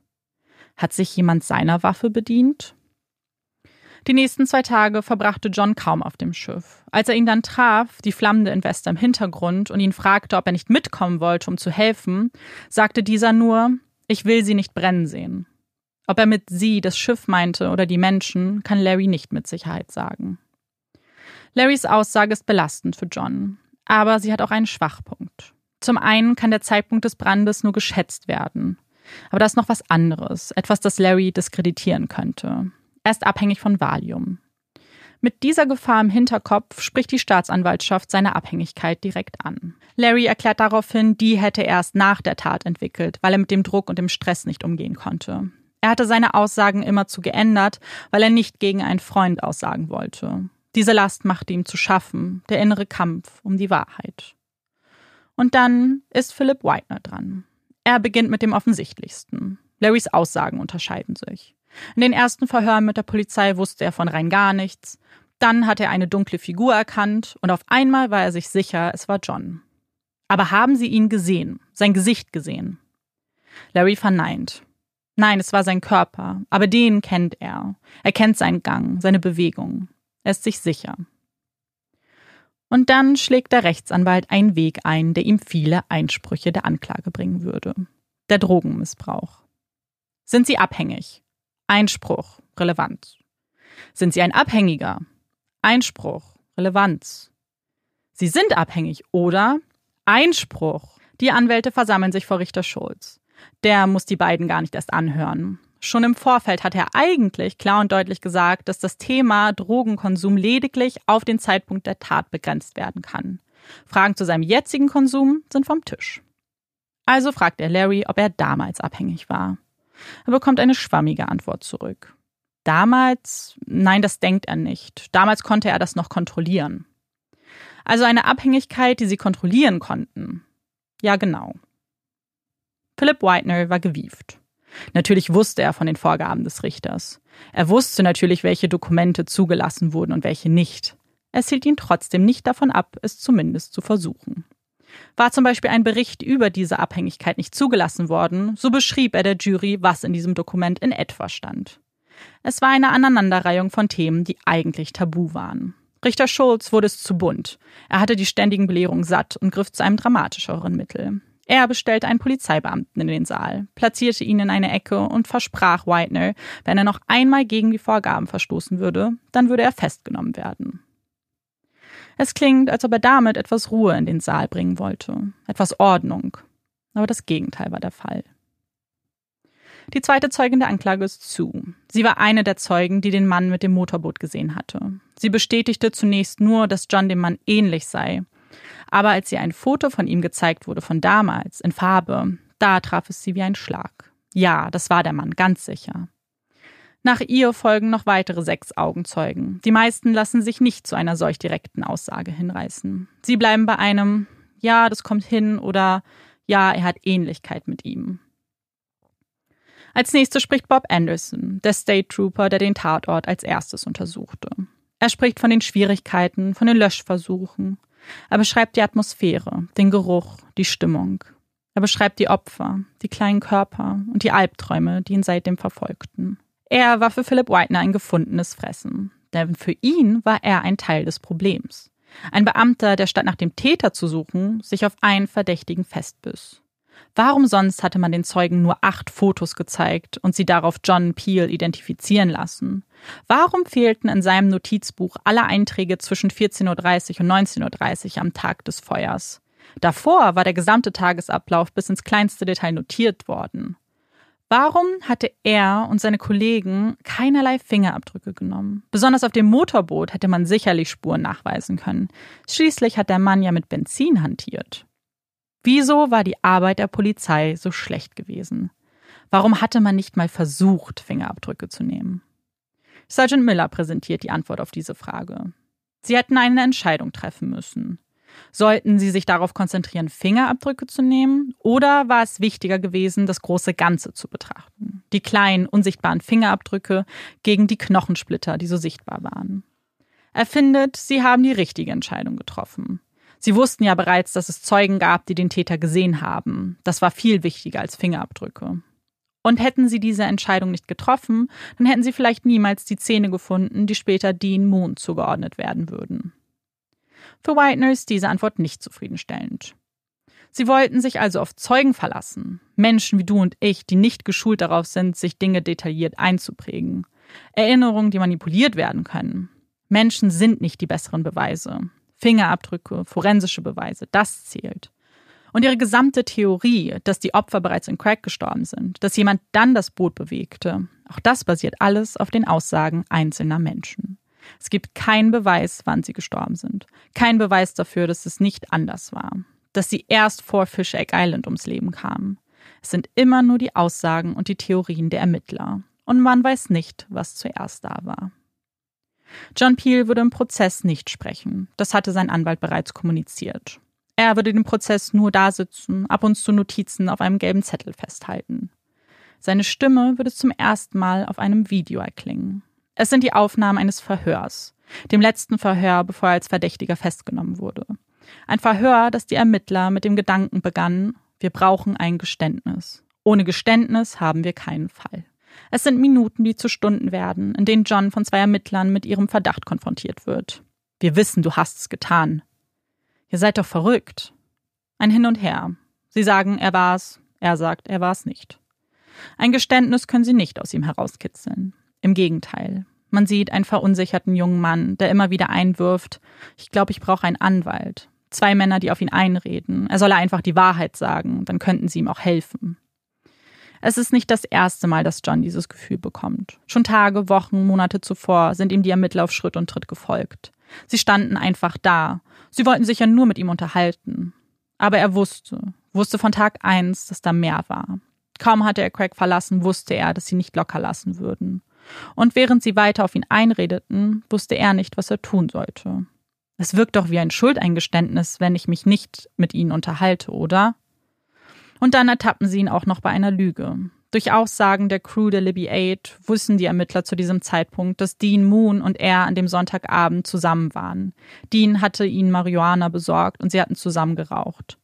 John weiß nichts von diesen Gesprächen, also verneint er, Drogen konsumiert zu haben. Etwas, das für die Jury natürlich an seiner Glaubwürdigkeit zweifeln lässt. 14 Minuten dieses Videos werden nicht zugelassen. Es sind 14 Minuten, in denen sie über einen Lügendetektor-Test sprechen. John hatte sich bereit erklärt, sich testen zu lassen und wurde dann mit dem Ergebnis konfrontiert. Nicht bestanden. Bei Aussagen wie, er habe Mark nicht getötet, soll er also gelogen haben. Etwas, das die Jury natürlich nicht zu sehen bekommt. Schließlich sind diese Tests nicht vor Gericht zugelassen. Und wir kennen genug Fälle, in denen Ermittler diese Ergebnisse frei erfunden haben, um Druck aufzubauen. Die nächste Zeugin ist Dawn. Sie war bei der ersten Anhörung eine der wichtigsten Zeuginnen gewesen. Hatte John zunächst ein Alibi gegeben, aber auch bestätigt, wie schlecht es ihm in den Tagen nach dem Mord ging, dass er fertig war, mit Depressionen kämpfte. Aber schon vor dem Prozess machte sie den Anschein, dass sie von diesen Aussagen nicht mehr viel hielt. Sie dennoch vorzuladen war ein Risiko, eines, das sich nicht auszahlen würde für die Staatsanwaltschaft. Dawn bestreitet ihre Aussagen von damals zwar nicht. Stattdessen erklingt immer wieder, ich erinnere mich nicht. Es ist lange her. Diesmal ist es Mary Ann, deren Stimme immer wütender wird. Diesmal ist es sie, die aggressiv auf die Zeugin einredet. Brauchten sie ihre Aussage so dringend? fragte sich Richter Schulz. Am Ende war Dawn viel eher die Zeugin der Verteidigung gewesen. Auf die Frage, ob sie von der Polizei in eine bestimmte Richtung geschubst worden sei, antwortete Dawn, ich werde viel herumgeschubst. Es folgen die Aussagen von Marks Familie, seinen Eltern, seinen Geschwistern. In ihren Augen sitzt der Richtige auf der Anklagebank. Sie glauben der Staatsanwaltschaft. Sie erzählen von Mark, Irene, ihren Zielen, den Schiffen und dem unbeschreibbaren Leid, das sie als Familie erfahren. Es fehlt ein Stück. Etwas, das dieser Prozess auch nicht zurückbringen würde. Sie fehlen. Nach den letzten Aussagen des Besitzers der Tankstelle, der John als Käufer bei ihm identifiziert, sowie einem Bekannten von John und Mark, der eigentlich keiner der beiden Seiten wirklich hilft und bestätigt, dass Mark nichts mit Drogen zu tun hatte und John nicht aggressiv war. Beide haben sich gut verstanden. Es enden die Ausführungen der Staatsanwaltschaft. Eigentlich war der Prozess für vier Monate anberaumt worden. Diese waren längst überschritten. Zu lange hatten sich die einzelnen Prozesstage gezogen. Zu viele Einsprüche, Streitereien. Es war kräfteraubend für die Jury, die alles tat, ihren Verpflichtungen nachzukommen. Richter Schulz hatte gehofft, die Verteidigung würde damit auch ihre Ausführungen beenden. Das passierte immer öfter. Schließlich hatte man durch die Befragung der Zeugen der Anklage eine gute Grundlage, Zweifel zu streuen. Mehr müsse er auch nicht tun. Im Zweifel für den Angeklagten. Aber eigentlich hätte er es besser wissen müssen. Philipp Whitener, würde nicht still bleiben. Er hatte seinen eigenen Plan. Und der Plan, den er verfolgte, es war ein ganz anderer, als es zu Beginn des Prozesses erahnen ließ. Da sprach er noch von misslungenen Drogengeschäften und engagierten Hitmen. Jetzt wurde alles etwas sachlicher. Er würde aufzeigen, dass es für John unmöglich war, die Tat begangen zu haben, dass es keine Beweise gab, die ihn an den Tatort bringen, dass die Ermittlungen zwei Jahre gedauert haben und damit die Erinnerung der Zeugen maßgeblich verblassten. Und was war mit den Zeugen, die bestätigten, dass sie John zwei Stunden vor dem Feuer in Craig gesehen hatten? Es sind diese Zeugen, die das mögliche Zeitfenster fast vollständig schließen. Und es sind die Zeugen, die nun von Mary Ann angegangen werden. Wie ein aggressives Tier wirft sie sich auf die Zeugen, diskreditiert sie, wo sie nur kann. Aber Philip Whitener hat noch ein anderes Ass im Ärmel. Für jeden Experten, den die Anklage eingeladen hatte, präsentiert die Verteidigung einen Experten, der das genaue Gegenteil bestätigt. Zunächst einer, der bestätigt, dass die Waffenart gar nicht genau bestätigt werden kann. Es können zwar einzelne Typen ausgeschlossen werden, aber keinesfalls kann man sich auf ein bestimmtes Kaliber festlegen. Danach ein anerkannter forensischer Zahnarzt, nur einer von 61 des Landes, der zusammen mit dem FBI tätig war. Und bestätigt, dass der gefundene Zahn von Dean Moon keinesfalls eindeutig ihm zugeordnet werden könnte.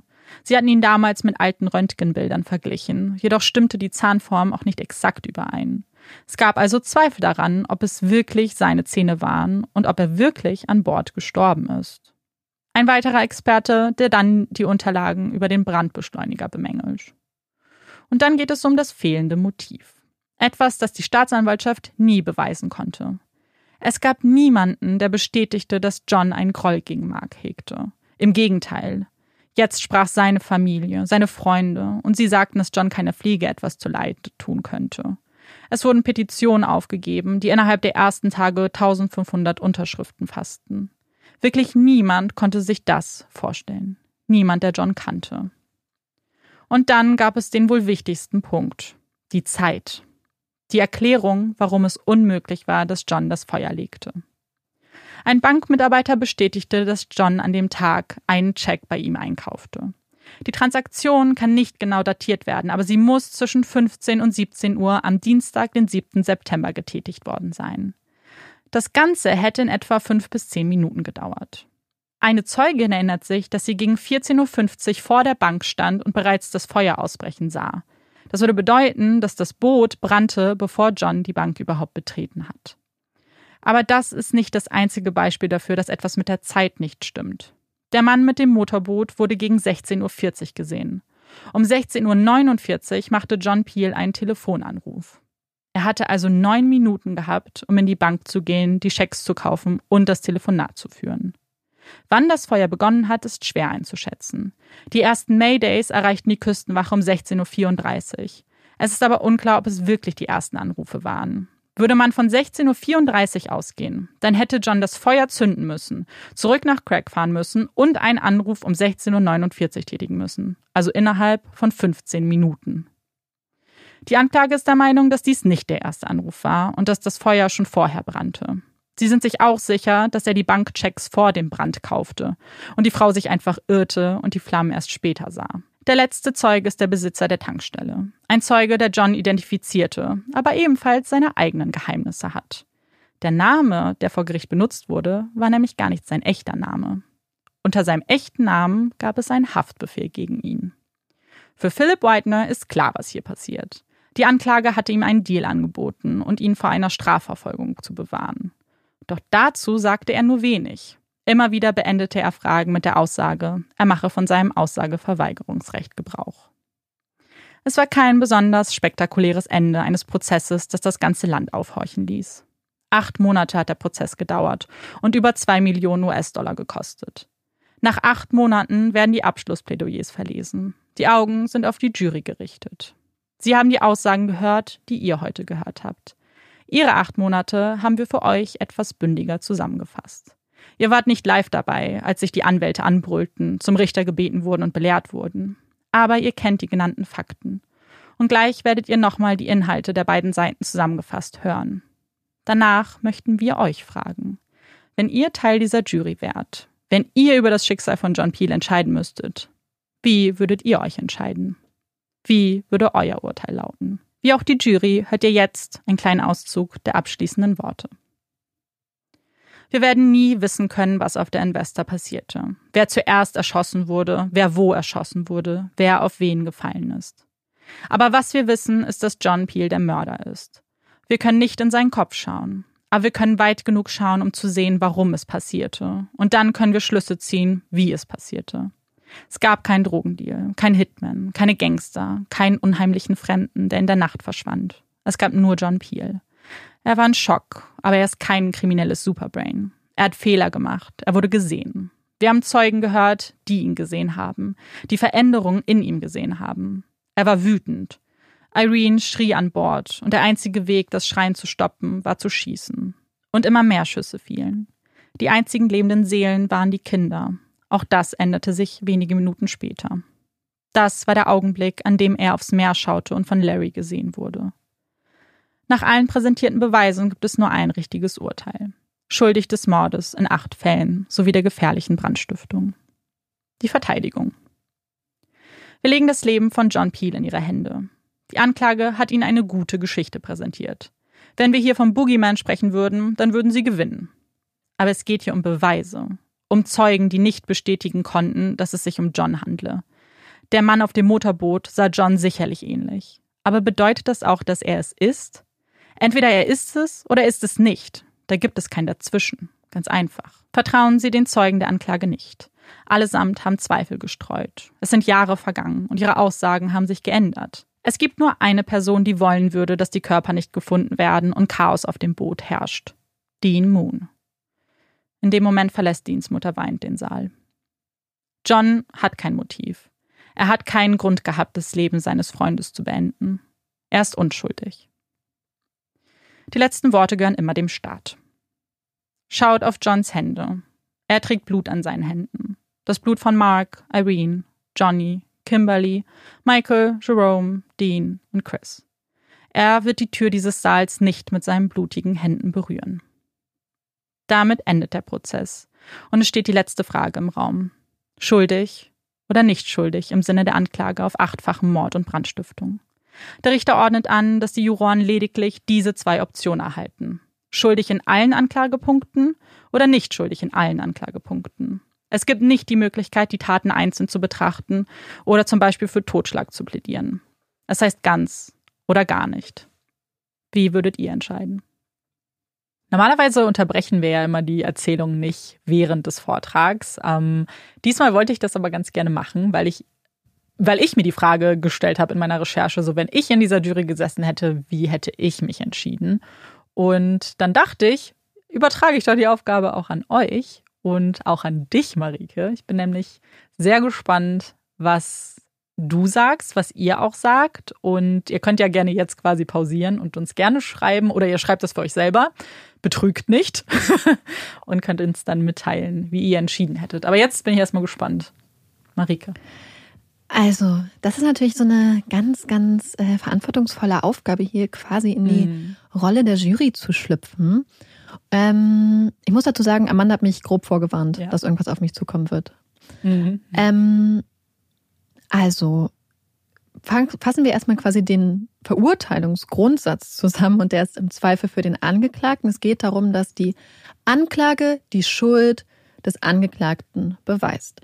Ähm, zusammengefasst, das, was die Anklage uns präsentiert hat, ist ja, Sie haben einmal gesagt, dass er eventuell auf diesem Boot war, wobei man hier natürlich einen Schritt zurückgehen muss, finde ich, und sagen muss, dass selbst wenn er auf dem Boot gewesen wäre, das noch kein Beweis für nichts ist. Es hätte einfach mhm. nur ausgesagt, er war auf dem Boot, auf dem Motorboot der, ähm, der Inspector, Investor. Das heißt, das an sich beweist auch erstmal schon mal nichts. Es gibt keinerlei forensische Beweise es gibt keine Fingerabdrücke, es gibt widersprüchliche Zeugenaussagen. Und hier möchte ich auch sagen, dass ich grundsätzlich, gerade wenn es darum geht, ob man Personen erkennt, immer sehr vorsichtig da bin. Zeugen mhm. sagen, insbesondere wenn sie so widersprüchlich sind, ähm, zu viel Gewicht beizumessen. Kurze Anekdote hierzu. Ich habe eine Freundin, Kate, und wir sehen uns eigentlich, wenn man genau hinguckt, nicht wirklich ähnlich, aber trotzdem werden wir, wenn wir zusammen unterwegs waren, immer gefragt, ob wir Schwestern sind, ob wir Zwillinge sind. Meine Mutter hat uns manchmal auf Fotos nicht auseinanderhalten können. Mein Ex-Freund konnte uns auf Fotos nicht auseinanderhalten, also aus der mhm. Entfernung. Ähm, Leute haben uns verwechselt. Das heißt, selbst bei Leuten, die unterschiedlich aussehen, kann das passieren. Und dann das, also wie gesagt, sie haben keine mhm. forensischen Beweise. Sie haben sich widersprechende Zeugenaussagen und sie haben ein, wie ich persönlich finde, dermaßen an den Haaren herbeigezogenes Motiv, nämlich dass er wütend gewesen wäre, weil jemand, der an seiner Stelle befördert wäre, jetzt wurde, jetzt mehr Geld verdient als er. Hm. Jeder normale Mensch würde sich dann, wäre vielleicht wütend, würde sich zurückziehen, würde vielleicht grumpy sein, würde eventuell sich vielleicht, vielleicht dazu hinreißen lassen, irgendwas Dummes zu machen, aber dann auf ein Boot zu fahren und Leute umzubringen, inklusive Kinder, ja. inklusive einer kompletten Crew, acht Menschen, das ist kein Motiv für so eine Tat. Und dann auch zu sagen, naja, er hat halt ganz starke Emotionen, auf so eine Sache, die sich nicht beweisen lässt, darauf einen kompletten Fall aufzubauen, finde halt ich persönlich für extrem verantwortungslos. Deswegen allein aufgrund dieser Tatsachen müsste man meiner Meinung nach ganz klar für einen Freispruch plädieren, beziehungsweise sich dafür entscheiden, weil die Anklage für mich nichts bewiesen hat, also absolut gar nichts. Und ich möchte nicht in einem Staat leben, wo Menschen aufgrund von solchen Sachen verurteilt werden. Aber ich habe eine Alternativtheorie. Darf ich die jetzt schon sagen? Hm, ich überlege. Oder vielleicht gerade. später. Auf jeden Fall später, kommt, noch, später kommt noch eine mhm. Alternativtheorie, da können wir vielleicht ja. drauf eingehen. Das heißt also, kurz zusammengefasst, aufgrund dem, von dem, was die Anklage präsentiert hat, wäre ich absolut hm. dagegen. Einfach auch, was die Umsetzung der Tat und so angeht, macht das für mich gar keinen Sinn, was sie gesagt haben. Ich habe, wie gesagt, eine Alternativtheorie, ähm, die mir euch dann später ich werde erstmal noch nichts dazu sagen. Ich glaube, wir machen nach Abschluss, ähm, sage ich da auch noch ein paar Sachen zu, weil ich auch noch ein paar Informationen habe, weil ich bin jetzt die Erste, die es in den Raum wirft. Natürlich hat diese Jury acht Monate Prozess hinter sich, die ich nicht in einen Podcast packen kann. Aber ich habe alle Fakten so runtergebrochen und zumindest eingeworfen, wie es auch genannt wurde. Und eigentlich, und ich habe jetzt das Gefühl, nachdem ich dich äh, sprechen äh, gehört habe und zusammenfassen gehört habe, dass das schon ganz gut ist, weil das eigentlich die Quintessenz dieser Anklage war, wie du es gerade zusammengefasst hast. Deswegen möchte ich es natürlich sagen. So klar haben zum Beispiel Larry Dammert, der erste Zeuge, der Kapitän, wurde alleine drei Tage verhört. Also es ist schon natürlich etwas, ähm, was die Jury gesehen hat und wir nicht. Aber trotzdem glaube ich, kann man sich eine Meinung bilden. Und das hast du mir jetzt auch ganz gut bestätigt. Und möchtest du wissen, was jetzt noch passiert. Ja, bitte. Die Jury wird in einem Motel untergebracht. Dort haben sie Zeit für Beratungen und müssen zu einem einstimmigen Ergebnis kommen. Am vierten Tag fragen sie nach den Aufzeichnungen der Aussagen von einigen Zeugen. Wenig später erreicht den Richter eine Notiz. Ist es einem Zeugen verboten worden, den Angeklagten klar zu identifizieren? Ein kurzes Nein beantwortet die Frage. Am nächsten Tag die nächste Anfrage. Sie würden gerne weitere Aufzeichnungen von bestimmten Zeugen hören. Am sechsten Tag erreicht den Richter eine weitere Notiz. Diesmal keine Frage, sondern vielmehr eine Aussage. Eine, die er mündlich besprechen will. Wie lange schon? fragte eine der Jurorinnen. Seit heute Mittag etwa. Es bewegt sich einfach nichts. Er zögert. Die Worte auf der Notiz hallen in seinen Ohren. Wir kommen zu keinem einstimmigen Ergebnis. Dann blickt er die Juroren an. Ich entlasse Sie. Vielen Dank für Ihre Dienste. Ein Mistrial. Ein Prozess ohne Ergebnis. Ein Prozess mit Fehlern. Ein Prozess, der ohne eine Verurteilung endet. Eine Entscheidung, die viele kritisieren. Hätte die Jury es nicht noch länger versuchen müssen? Gab es keinen anderen Ausweg? Richter Schulz ist überzeugt, dass dies die richtige Entscheidung war und der zweite Prozess wird fürs kommende Jahr einberaumt. Ein Prozess, an dem er selbst nicht teilnehmen würde. Denn während er sich bereits vorbereitete, stellt die Staatsanwaltschaft einen Antrag. Der Richter muss ersetzt werden. Sie haben Informationen erhalten, unter denen er auf keinen Fall an diesem Fall beteiligt sein dürfte. Richter Schulz versteht die Welt nicht mehr. Was denn für Informationen? Es ist der Fakt, dass seine ehemalige Assistentin eine Affäre mit dem Rechtsanwalt Philipp Whitener hatte. Bei dem direkten Arbeitsverhältnis zwischen Richter und ihr seien sicherlich auch vertrauliche Informationen geflossen. Etwas, das so natürlich gar nicht geht.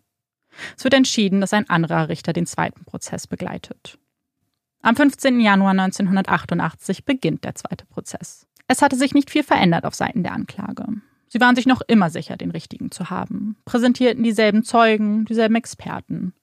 Nur auf Seiten der Verteidigung tat sich einiges. Zum einen sprach man nicht länger von Drogendeals und Hitmen, sondern konzentrierte sich ausschließlich auf die Lücken und Fehler der Anklage. Und etwas, das für eine Überraschung sorgte. Nachdem die Staatsanwaltschaft ihre Ausführung beendete, tat es ihr die Verteidigung gleich. Sie würden keine eigenen Zeugen laden. Nach nur drei Monaten wurde der zweite Prozess beendet. Die Jury zog sich zurück. Sie versammelten sich um einen großen Tisch und notierten auf einem großen Blatt Papier alle Punkte, Fakten, Aussagen, die Zusammenhänge, die Fragen, die Beweise, die Motive. Es wurde eine Zusammenfassung, die man aus dem besten Krimifilm erwarten könnte. Nach dem vierten Tag war es soweit. Sie waren zu einem Ergebnis gekommen. Um 15.34 Uhr erklingen die Worte. Neunmal. Für jeden Anklagepunkt. Not guilty. Nicht schuldig. Zum ersten Mal sieht man Emotionen in Johns Gesicht. Zunächst der pure Schock, als ob er kaum glauben könnte, dass diese Odyssee ein Ende hat. Ich bin überglücklich, spricht er in die Kamera. Ich bin froh, dass die Gerechtigkeit gesiegt hat. Seine Frau Kathy fügt hinzu, ab hier geht es nur noch bergauf. Marks Familie, die Familie der anderen Opfer, sie sind enttäuscht. Aber sie wissen auch, dass es weitergehen muss. Der Prozess hätte ihnen ihre Lieben auch nicht zurückgebracht. Sie müssen nach vorne schauen. Mary Ann kann ihre Enttäuschung nicht verbergen. Aber sie fügt auch hinzu, es ist ein Beispiel dafür, dass unser System funktioniert. Aber müsste er dann nicht im Gefängnis sitzen, ruft ein Reporter ihr zu. Nein, das System besteht auf dem Glauben, dass es besser ist, neun Schuldige laufen zu lassen, als einen Unschuldigen zu bestrafen. Wenn die Jury Zweifel an der Version hatte, dann haben sie die richtige Entscheidung getroffen. Wir haben keine Zweifel daran, dass er es war. Und weil die Staatsanwaltschaft keine Zweifel hat, bleibt die Akte geschlossen. Es werden keine weiteren Ermittlungen folgen. Man wird nicht nach der Wahrheit suchen, nicht herausfinden, was mit Mark, Irene, Kimberly, Johnny, Chris, Dean, Jerome und Michael passierte. Es wird keine weiteren Prozesse geben.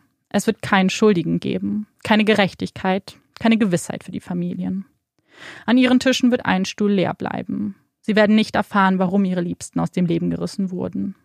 Niemand wird erfahren, was damals auf der stürmischen See vor Alaska passierte. Der Fall ist bis heute ungelöst.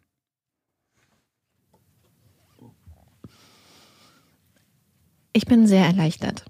Mm, sehr erleichtert. Ja. Sehr erleichtert. Ist ganz gut, dich habe sprechen lassen, weil wenn jetzt die Frage fallen wäre, so wie sehe ich das, dann kann ich jetzt einfach sagen, äh, ja, so was Marike gesagt hat. genau, das, was Marike gesagt hat, ist äh, fasst nämlich meine Gedanken, die ich die ganze Zeit hatte, auch total gut zusammen, weil ich während meiner Recherche immer wieder gedacht habe, wie kann es zu einem Prozess kommen? Wie ja. ist das passiert? Und wie, wieso ist eigentlich so das, der Grundtenor gewesen, den ich am Ende hatte. Und vielleicht möchte ich ganz kurz mit einer Sache anfangen, die ich sehr spannend fand. Und zwar, was ist eigentlich bei dem ersten Prozess ja, sagen wir mal, schiefgelaufen, beziehungsweise warum gab es dann am Ende kein, kein Urteil? Warum konnte sich die Jury nicht einig werden? Und nachdem der zweite Prozess und damit ja dieses, ja, das, Ver ja, das Verbrechen beziehungsweise die Anklage gegen John Peel ja auch abgeschlossen wurde, durften die ersten Juroren ähm, Aussagen, also Aussagen geben und durften aussagen, was passiert ist. Und das fand ich sehr interessant, ein wenig beängstigend, muss ich ehrlich zugeben, weil eine Jurorin hat ein Interview gegeben und hat erklärt, dass als sie ähm, den Beratungsraum eigentlich betreten haben, es mehrere Juroren gab, die von Anfang an gesagt haben, sie legen sich auf ihre Meinung fest. Sie werden nicht von ihrer Meinung abkommen. Und es gab eben welche, die bei denen das zugunsten von Peel, aber auch zu seinem Nachteil war. Also einige, die ihn einfach für schuldig hielten und die von Anfang an gesagt haben, Sie werden, ja, sie werden sich nicht umstimmen lassen. Was bei einer Entscheidung, die einstimmig getroffen werden soll, ein Riesenproblem darstellt und auch generell bei Juroren meiner Meinung nach so nicht passieren sollte, weil am Ende sind ja die Beratungen genau dafür da, dass man sich nochmal alles anschaut und ja, vielleicht sogar irgendwie zu einer anderen Entscheidung kommen muss, die man vorher hatte. Also man darf ja seine Punkte jetzt gerne mit einbringen, aber von Anfang an zu sagen, ich will da eigentlich gar nicht mehr drüber reden, finde ich höchst problematisch.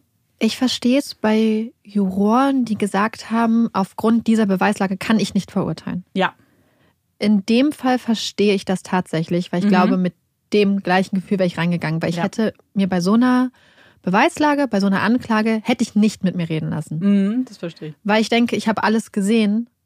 Mhm. Außer wenn jetzt noch jemand irgendwie sagt, hey, das und das ist passiert. Und ich denke auf einmal, oh mein Gott, ich hatte einen Blackout und habe Mhm. scheinbar das entscheidende Beweismittel nicht mitbekommen. Ja.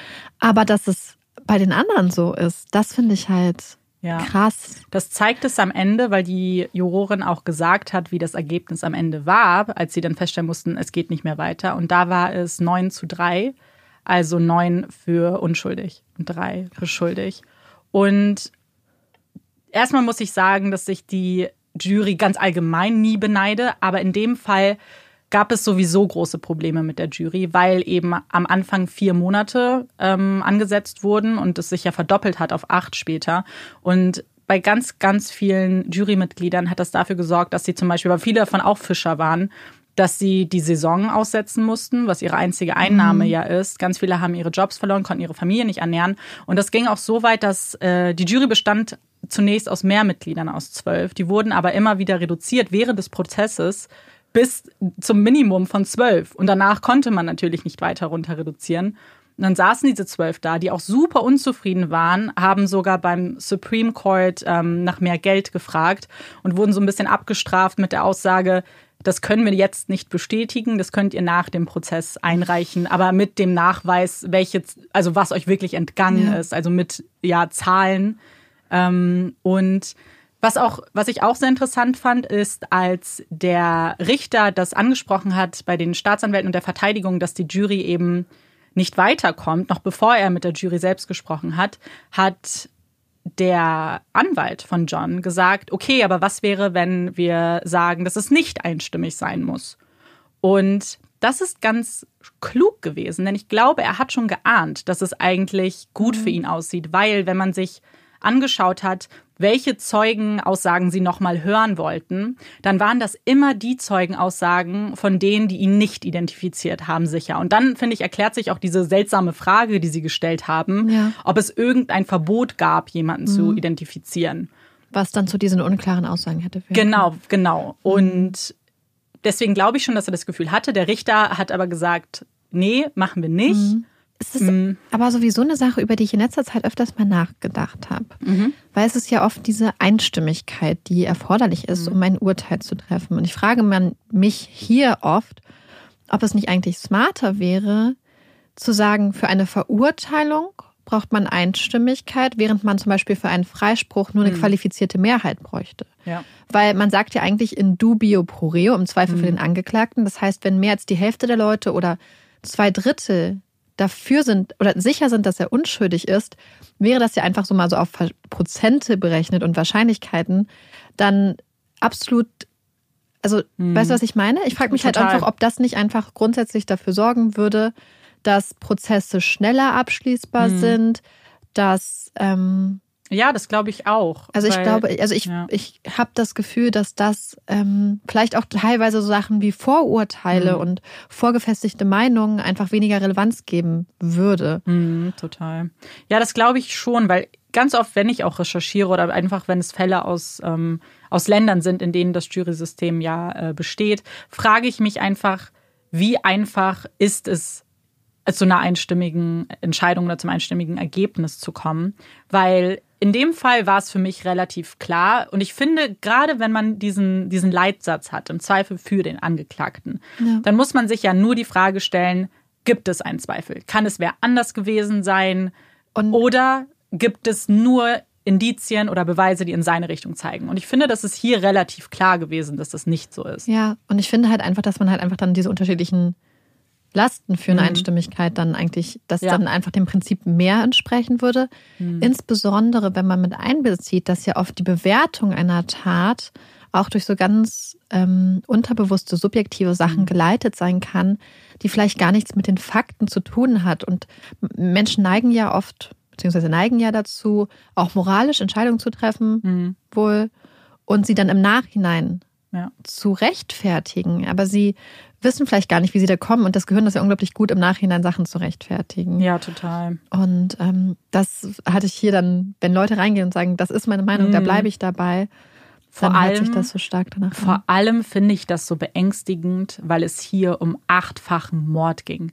Er Und um wäre ein weiteres Menschenleben. um genau und dann höchstwahrscheinlich um ein anderes Menschenleben, dass du ich frage mich eh, wie man zu dem Urteil gekommen ist nach Mhm. dem Prozess, aber meinetwegen, wie kannst du dann direkt sagen, ich komme davon auch nicht ab?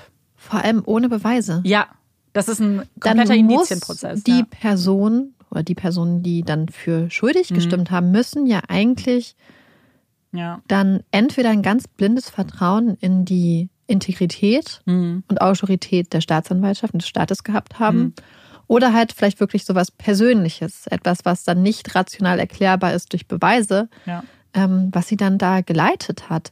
Ja, also ich ähm, war so, so erleichtert auf jeden Fall, als Amanda das gesagt hat. Ich war erst so ein bisschen, als ich gehört habe, der das erste Prozess Mhm. als Mistrial quasi geendet hat, war ich erstmal so ein bisschen. Ich finde, es ist grundsätzlich erstmal gut, dass er nicht verurteilt Mhm. wurde, aber natürlich wünscht man sich für Angeklagte, in dem Fall, dass sie dann höchstwahrscheinlich unschuldig sind, und in diesem Fall bin ich mir wirklich absolut Mhm. sicher, dass er unschuldig ist, ähm, dann auch ein Freispruch, weil ja auch so ein Mistrial dann unter Umständen potenziell über einer Person Ja. hängt, weil es ja kein Freispruch ist, es ist ja nicht vergleichbar, es ist ja nie dann wirklich geklärt.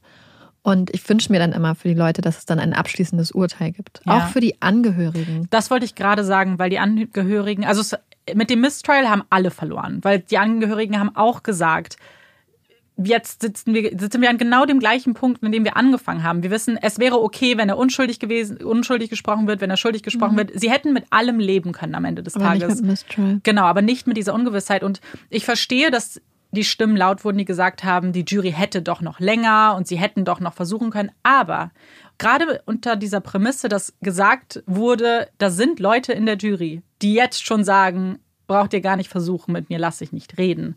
Ich finde, es war die richtige Entscheidung des Richters, das als Mistrial zu erklären, um auch Geld zu sparen. Ganz ehrlich, dieser Prozess war so schon extrem kostenaufwendig, aber auch um einfach nochmal neu anzufangen und den Weg eben für diesen zweiten Prozess zu ebnen. Ja. Ich, soll ich mal meine Theorie jetzt? Ja, stimmt. Marike hat eine andere Also- Theorie, was, was vielleicht passiert sein könnte. Ja, also ähm, zusammenfassend gibt es ja wirklich nichts, was für, für John eigentlich spricht als, als Angeklagten. Und wir müssen ja sehen, dass es am Anfang einen Alternativverdächtigen gegeben hätte. Und das wäre ja Dean Moon gewesen. Und du hattest es ja erwähnt, dass, also so, du hattest erwähnt unter, einem, unter anderem, dass auf mehreren der Schiffen Drogenhandel betrieben Mhm. wurde und dass sie teilweise in Drogenhandel verstrickt waren. Deswegen, das haben wir erstmal so. Das heißt, wir wissen, dass in der Gegend mit Drogen gehandelt wird. Wir wissen auch, dass John am Abend der Tat bei Dean war und von Dean Drogen geholt hat. Wir wissen auch, dass Mark gegen Drogen war und ein Ja. sehr ähm, straighter Charakter war, ein Charakter, der wahrscheinlich hohe moralische Ansprüche hat Mhm. und auch ein Familienvater, der seine Kinder mit an Bord hat. Und wir wissen, dass Dean befördert wurde und vor allem, wir wissen, dass man von Dean nur zwei Zähne gefunden hat. Hm. Meine Theorie ist, beziehungsweise ich könnte mir vorstellen, dass es irgendwie passiert, dass Dean Moon, wir wissen, dass er in Drogenhandel verstrickt war, vielleicht etwas Größeres mitgemacht hat. Vielleicht, dass die Investor als, als Vehikel für Drogenhandel benutzt hat, dadurch dann auch aufgestiegen ist. Er hatte das Vertrauen vom Mark, vielleicht hatte er dadurch recht freie Hand. Und jetzt stellen, und wir wissen, Mark ist absolut dagegen. Was ist, wenn Mark an dem Abend rausgefunden hat, dass Dean Moon mit Drogen dealt und vielleicht sogar in eine größere Sache verstrickt ist? Was ist, wenn es zum Streit kommt? Und was ist dann, wenn Dean Moon oder seine Geschäftspartner letzten Endes, weil sie wissen, dass wenn sie gefasst werden, sie nicht nur ihren Job verlieren, sondern potenziell, je nachdem, wer dahinter steckt, im Großen und Ganzen, ähm, vielleicht ihr Leben, vielleicht äh, für den Rest ihres Lebens im Gefängnis landen.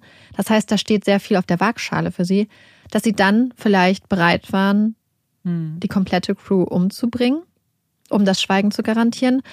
Warum das, also warum, was für mich dafür spricht, ist zum einen die Kaltblütigkeit der Tat, mhm. von der wir ausgehen müssen, weil unter anderem Kinder getötet. Wenn wir uns vorstellen, dass eine einzige Person da ist, die wahrscheinlich keinen Hang und keine Affinität zu Aggression und Gewalt hat und nicht besonders geübt ist ja. im Umgang vielleicht auch mit einer Schusswaffe, dann acht Menschen tötet mit mehreren Schüssen. Das heißt, unter Umständen hätte er das Magazin mhm. wechseln müssen, was ja auch ein Moment ist, wo man ihn vielleicht hätte überwältigen können, gerade wenn er ein nicht geübter Schütze ist.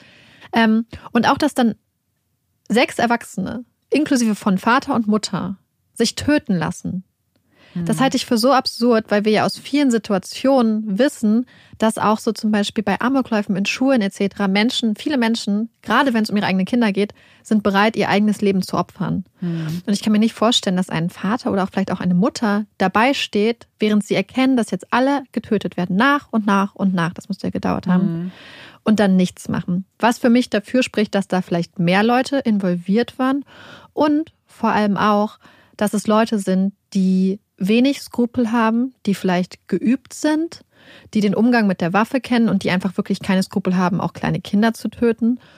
Und man hat ja zwei Zähne von Dean gefunden. Und das finde ich so ein bisschen interessant. Denn warum sollten zwei Zähne überleben und die anderen alle verbrannt sein und man findet gar keine Spur mehr? Ich meine, abgesehen davon, dass wir mhm. vielleicht davon ausgehen könnten, dass die Spurensicherung ja, unter dem beste. State Trooper eher mangelhaft yep. war, ähm, könnte es ja theoretisch auch sein, dass wenn der Streit eskaliert wäre, beispielsweise zwischen Mark und Dean, dass man ihm die Zähne ausgeschlagen hätte. Mhm. Dass da irgendwas passiert ist. Oder auch vielleicht, dass die Leute, mit denen er Geschäfte gemacht hat, ihn geschlagen haben, ihn danach vielleicht mitgenommen mhm. haben und irgendwo entsorgt haben. Je nachdem, man weiß es nicht.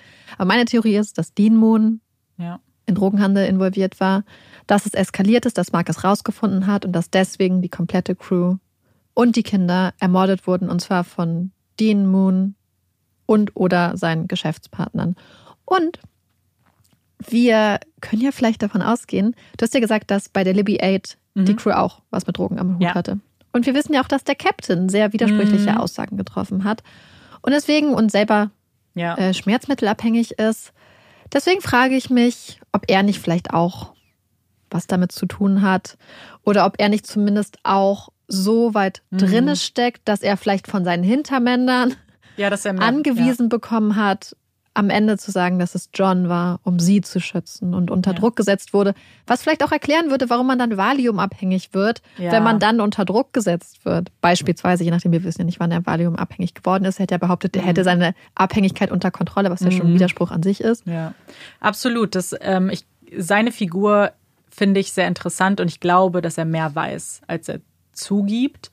Und vielleicht auch noch was, was so ein bisschen damit einhergeht. Weil was ja auch etwas merkwürdig ist der Zeitpunkt der Tat, weil wenn es wirklich John gewesen sein sollte und diese wahnsinnige Emotionswelle in ihm mhm. vorging oder diese ja, Mischung aus unterschiedlichen Emotionen, warum genau dann? Er hat Mark monatelang nicht gesehen, während beide auf, auf hoher See waren. Es war Marks Geburtstag. Kannst du irgendwie über Knopfdruck all diese Emotionen auf einmal empfinden, dass sie in einem Mord resultieren? Finde ich persönlich erstmal ziemlich unwahrscheinlich. Ja.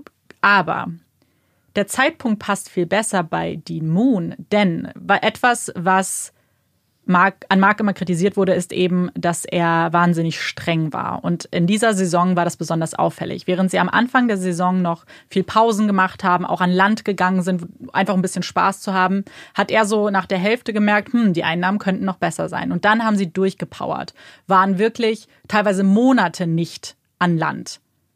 Und was ist, wenn das wirklich mit den Drogen natürlich dann auch ein Problem war für Dean, weil sie nicht mehr an Land waren?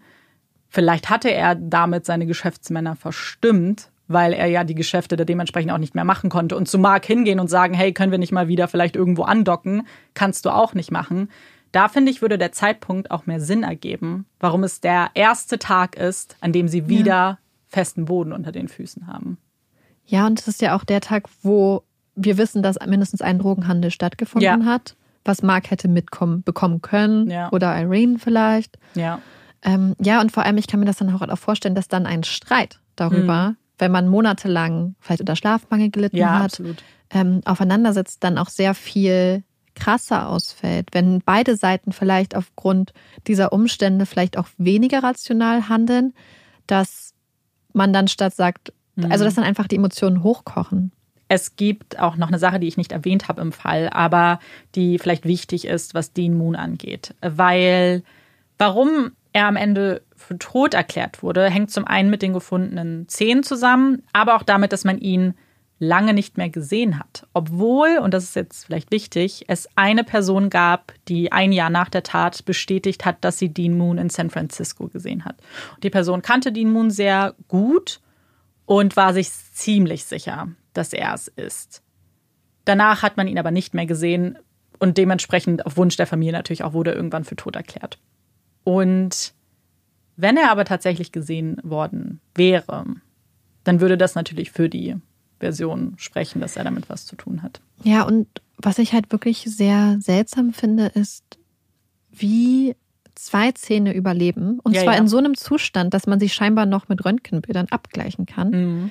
Und alle anderen sich verpulverisieren. Ja, Das ergibt ja kaum Sinn. ja. Und Oder nicht gefunden. dann zu wurden. sagen, eine Person ist tot aufgrund von zwei Zähnen, die auf Mhm. die verschiedensten Art und Weisen aus diesem Kiefer hätten herausfallen, Mhm. brechen, wie auch immer, geschlagen werden hätten können. Das finde ich so interessant und es erinnert mich halt an ein Buch, was ich mal gelesen Mhm. habe, wo auch einer der Charaktere für tot erklärt wurde, weil man Zähne gefunden hatte, aber die Mhm. Person war nicht tot, weil nur weil du Zähne findest, heißt es nicht, dass die Person noch tot ist, die dazugehört. Ja, ich glaube, sie sind, sie haben das einfach so schnell verworfen, weil es natürlich, wie sie es auch am Ende ja irgendwie gesagt haben, die Ermittler, weil du gegen einen Tod natürlich nicht ermittelst. Weil wenn man überlegt, Chris Heyman wurde ja auch nur ausgeschlossen, weil er keine Erfahrung mit Motorbooten hat. Ja. Ich meine, er kann es dann dementsprechend eigentlich genauso gut. Von ihm gibt es nämlich gar keine Spur tatsächlich. Also seine, von ihm hat man nichts gefunden auf dem Boot. Ja. Und ich finde, es ist eh eine Tat, bei der es mir wahnsinnig schwerfällt zu glauben, dass es eine Person gemacht hat. Es ergibt halt einfach aufgrund des, der, des Tathergangs keinen Nee. Sinn. Weil, also, Das acht Gerade- Leute gegen eine Person. wenn du The Rock bist, mit, mit einem MG und noch Ja. verschiedenen Sachen, also und, und krass bewaffnet und du kannst noch Kung Fu und wir befinden Ja. uns in einem Hollywood-Film. Sicher kannst du dann acht Leute Mhm.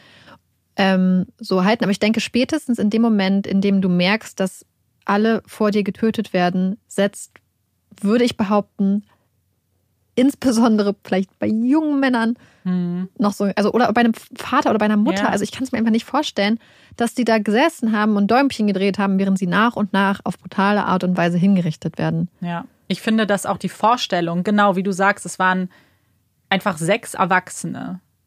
Und Warum- angeblich eine Person, die scheinbar kein aggressives, Ja, keine aggressive Faser in seinem Körper hatte. Ja, und das ist eben auch, das ist es. Die Staatsanwaltschaft hat nicht mal wen gefunden, der gesagt hätte, er ist aggressiv. Sie, es Ja. alle Charakterzeugen haben bestätigt, dass er nicht aggressiv ist. Ganz im Gegenteil, als dann rauskam, dass er Marihuana geraucht hat, haben alle gesagt, bei ihm wirkt es sehr beruhigend. Also er chillt dann einfach. Ja. Sag's jetzt mal so. Und, und das ist ja noch, stimmt, das Ja. ist ja noch so eine Sache, die dann auch eigentlich nochmal gegen seine Täterschaft spricht. Denn Mhm. angenommen, wir haben jetzt hier eine Person. Und letzten Endes finde ich das ja so, so, so fast witzig, wenn es nicht so schlimm Ja. wäre. Er erfährt an dem Tag, dass Dean Moon viel Geld kriegt und Mhm. dass er Monate zuvor da ja rausgeschmissen wurde. Aber Ja. trotzdem versteht er sich eigentlich mit Mark. Dann geht er hin und kauft Gras bei Mhm. Dean, weil er chillen möchte scheinbar und das Ja. wahrscheinlich vergessen möchte, wenn ich jetzt einfach mal davon ausgehe. Und ist so voll darauf eingechillt, dass er jetzt den Rest des Abends wahrscheinlich chillt. ja. Und dann sagt er auf einmal, hey, warte Ja. mal, jetzt bin ich aber doch wütend. Ja.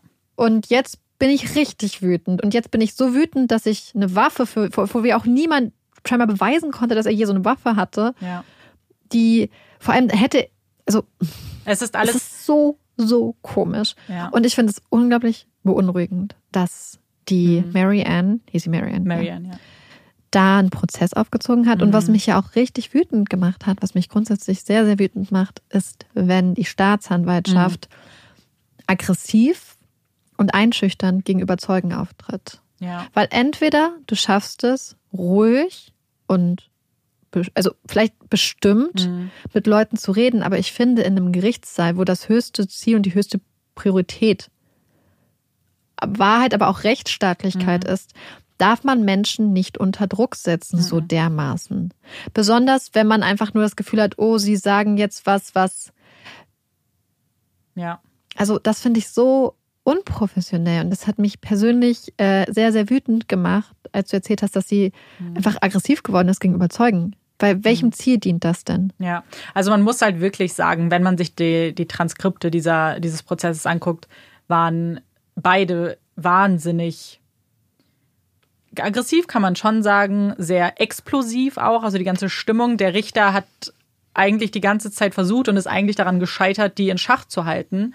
Aber wie du sagst, ich finde gerade bei einer Staatsanwältin, deren Job ja erstmal, sie vertritt das Land. Es heißt der Staat gegen John Peel.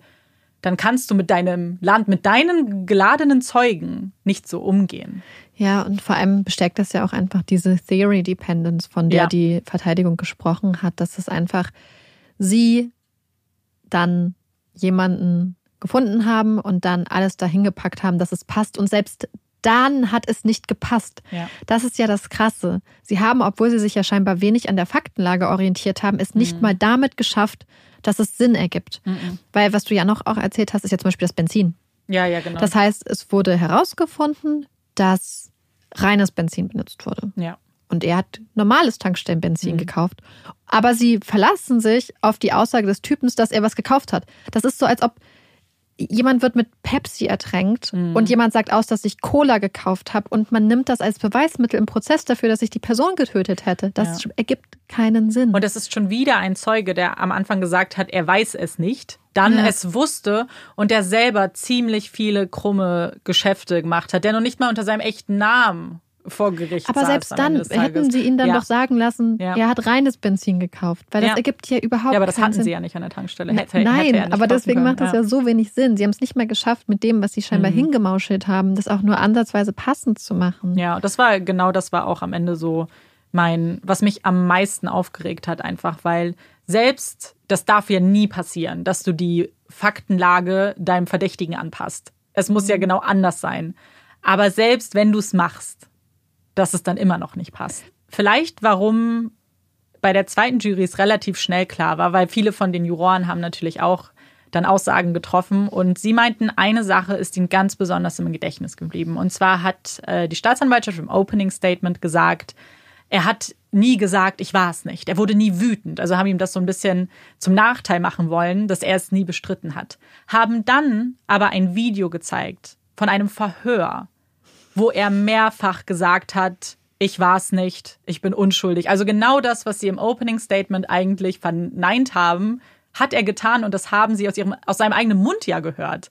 Und viele der Juroren haben dann auch gesagt, das war dann auch der Moment, wenn du Zweifel gehabt hättest, also Zweifel im Sinne Ja. von, wir wollen ihn vielleicht schuldig erklären, das wäre es gewesen. Warum? Also, Und, und ist, ja. was ich auch so komisch finde, ist, dass sie auf der einen Seite sagen, er ist ein explosiver Charakter, der bereit ist, im Rausch, im Ja. Rausch der Gefühle, acht Menschen zu töten. Aber gleichzeitig regt er sich nie auf und wird nie aggressiv, wenn wir ihn hier fälschlicherweise Genau. beschuldigen. Also was ist er jetzt? Ja. Ja, absolut. Und das, es ist halt eine Liste von Dingen, die einfach nicht passen und eine Liste von Dingen, bei der eigentlich jeder Juror am Ende sagen müsste, ich habe Zweifel daran, dass er es war. Selbst wenn du dich nicht hingeben möchtest zu, ich bin mir sicher, dass er es nicht war, aber es kann. Aber sie ja. haben ja auch nichts, was dafür spricht, dass Ja. er es war. Also nichts, meiner Meinung nach. Ja, die paar Zeugen kann man vielleicht sagen, die äh, gerade Larry, der gesagt hat, er hat ihn ja auch mit einer Waffe gesehen und er hat Schreie Aber gehört und bitte, Schüsse. Larry. Ja, das also Ich halte Larry für sehr, sehr, sehr, sehr verdächtig. Ja, weil er ist ja auch nicht unbeteiligt. Er ist Kapitän der anderen Crew, auf der John ja auch Mitglied war. Und ich frage mich, weil er immer wieder gesagt hat, er, er, hat, er hat gelogen am Anfang, weil er einen Freund nicht ähm, belasten wollte.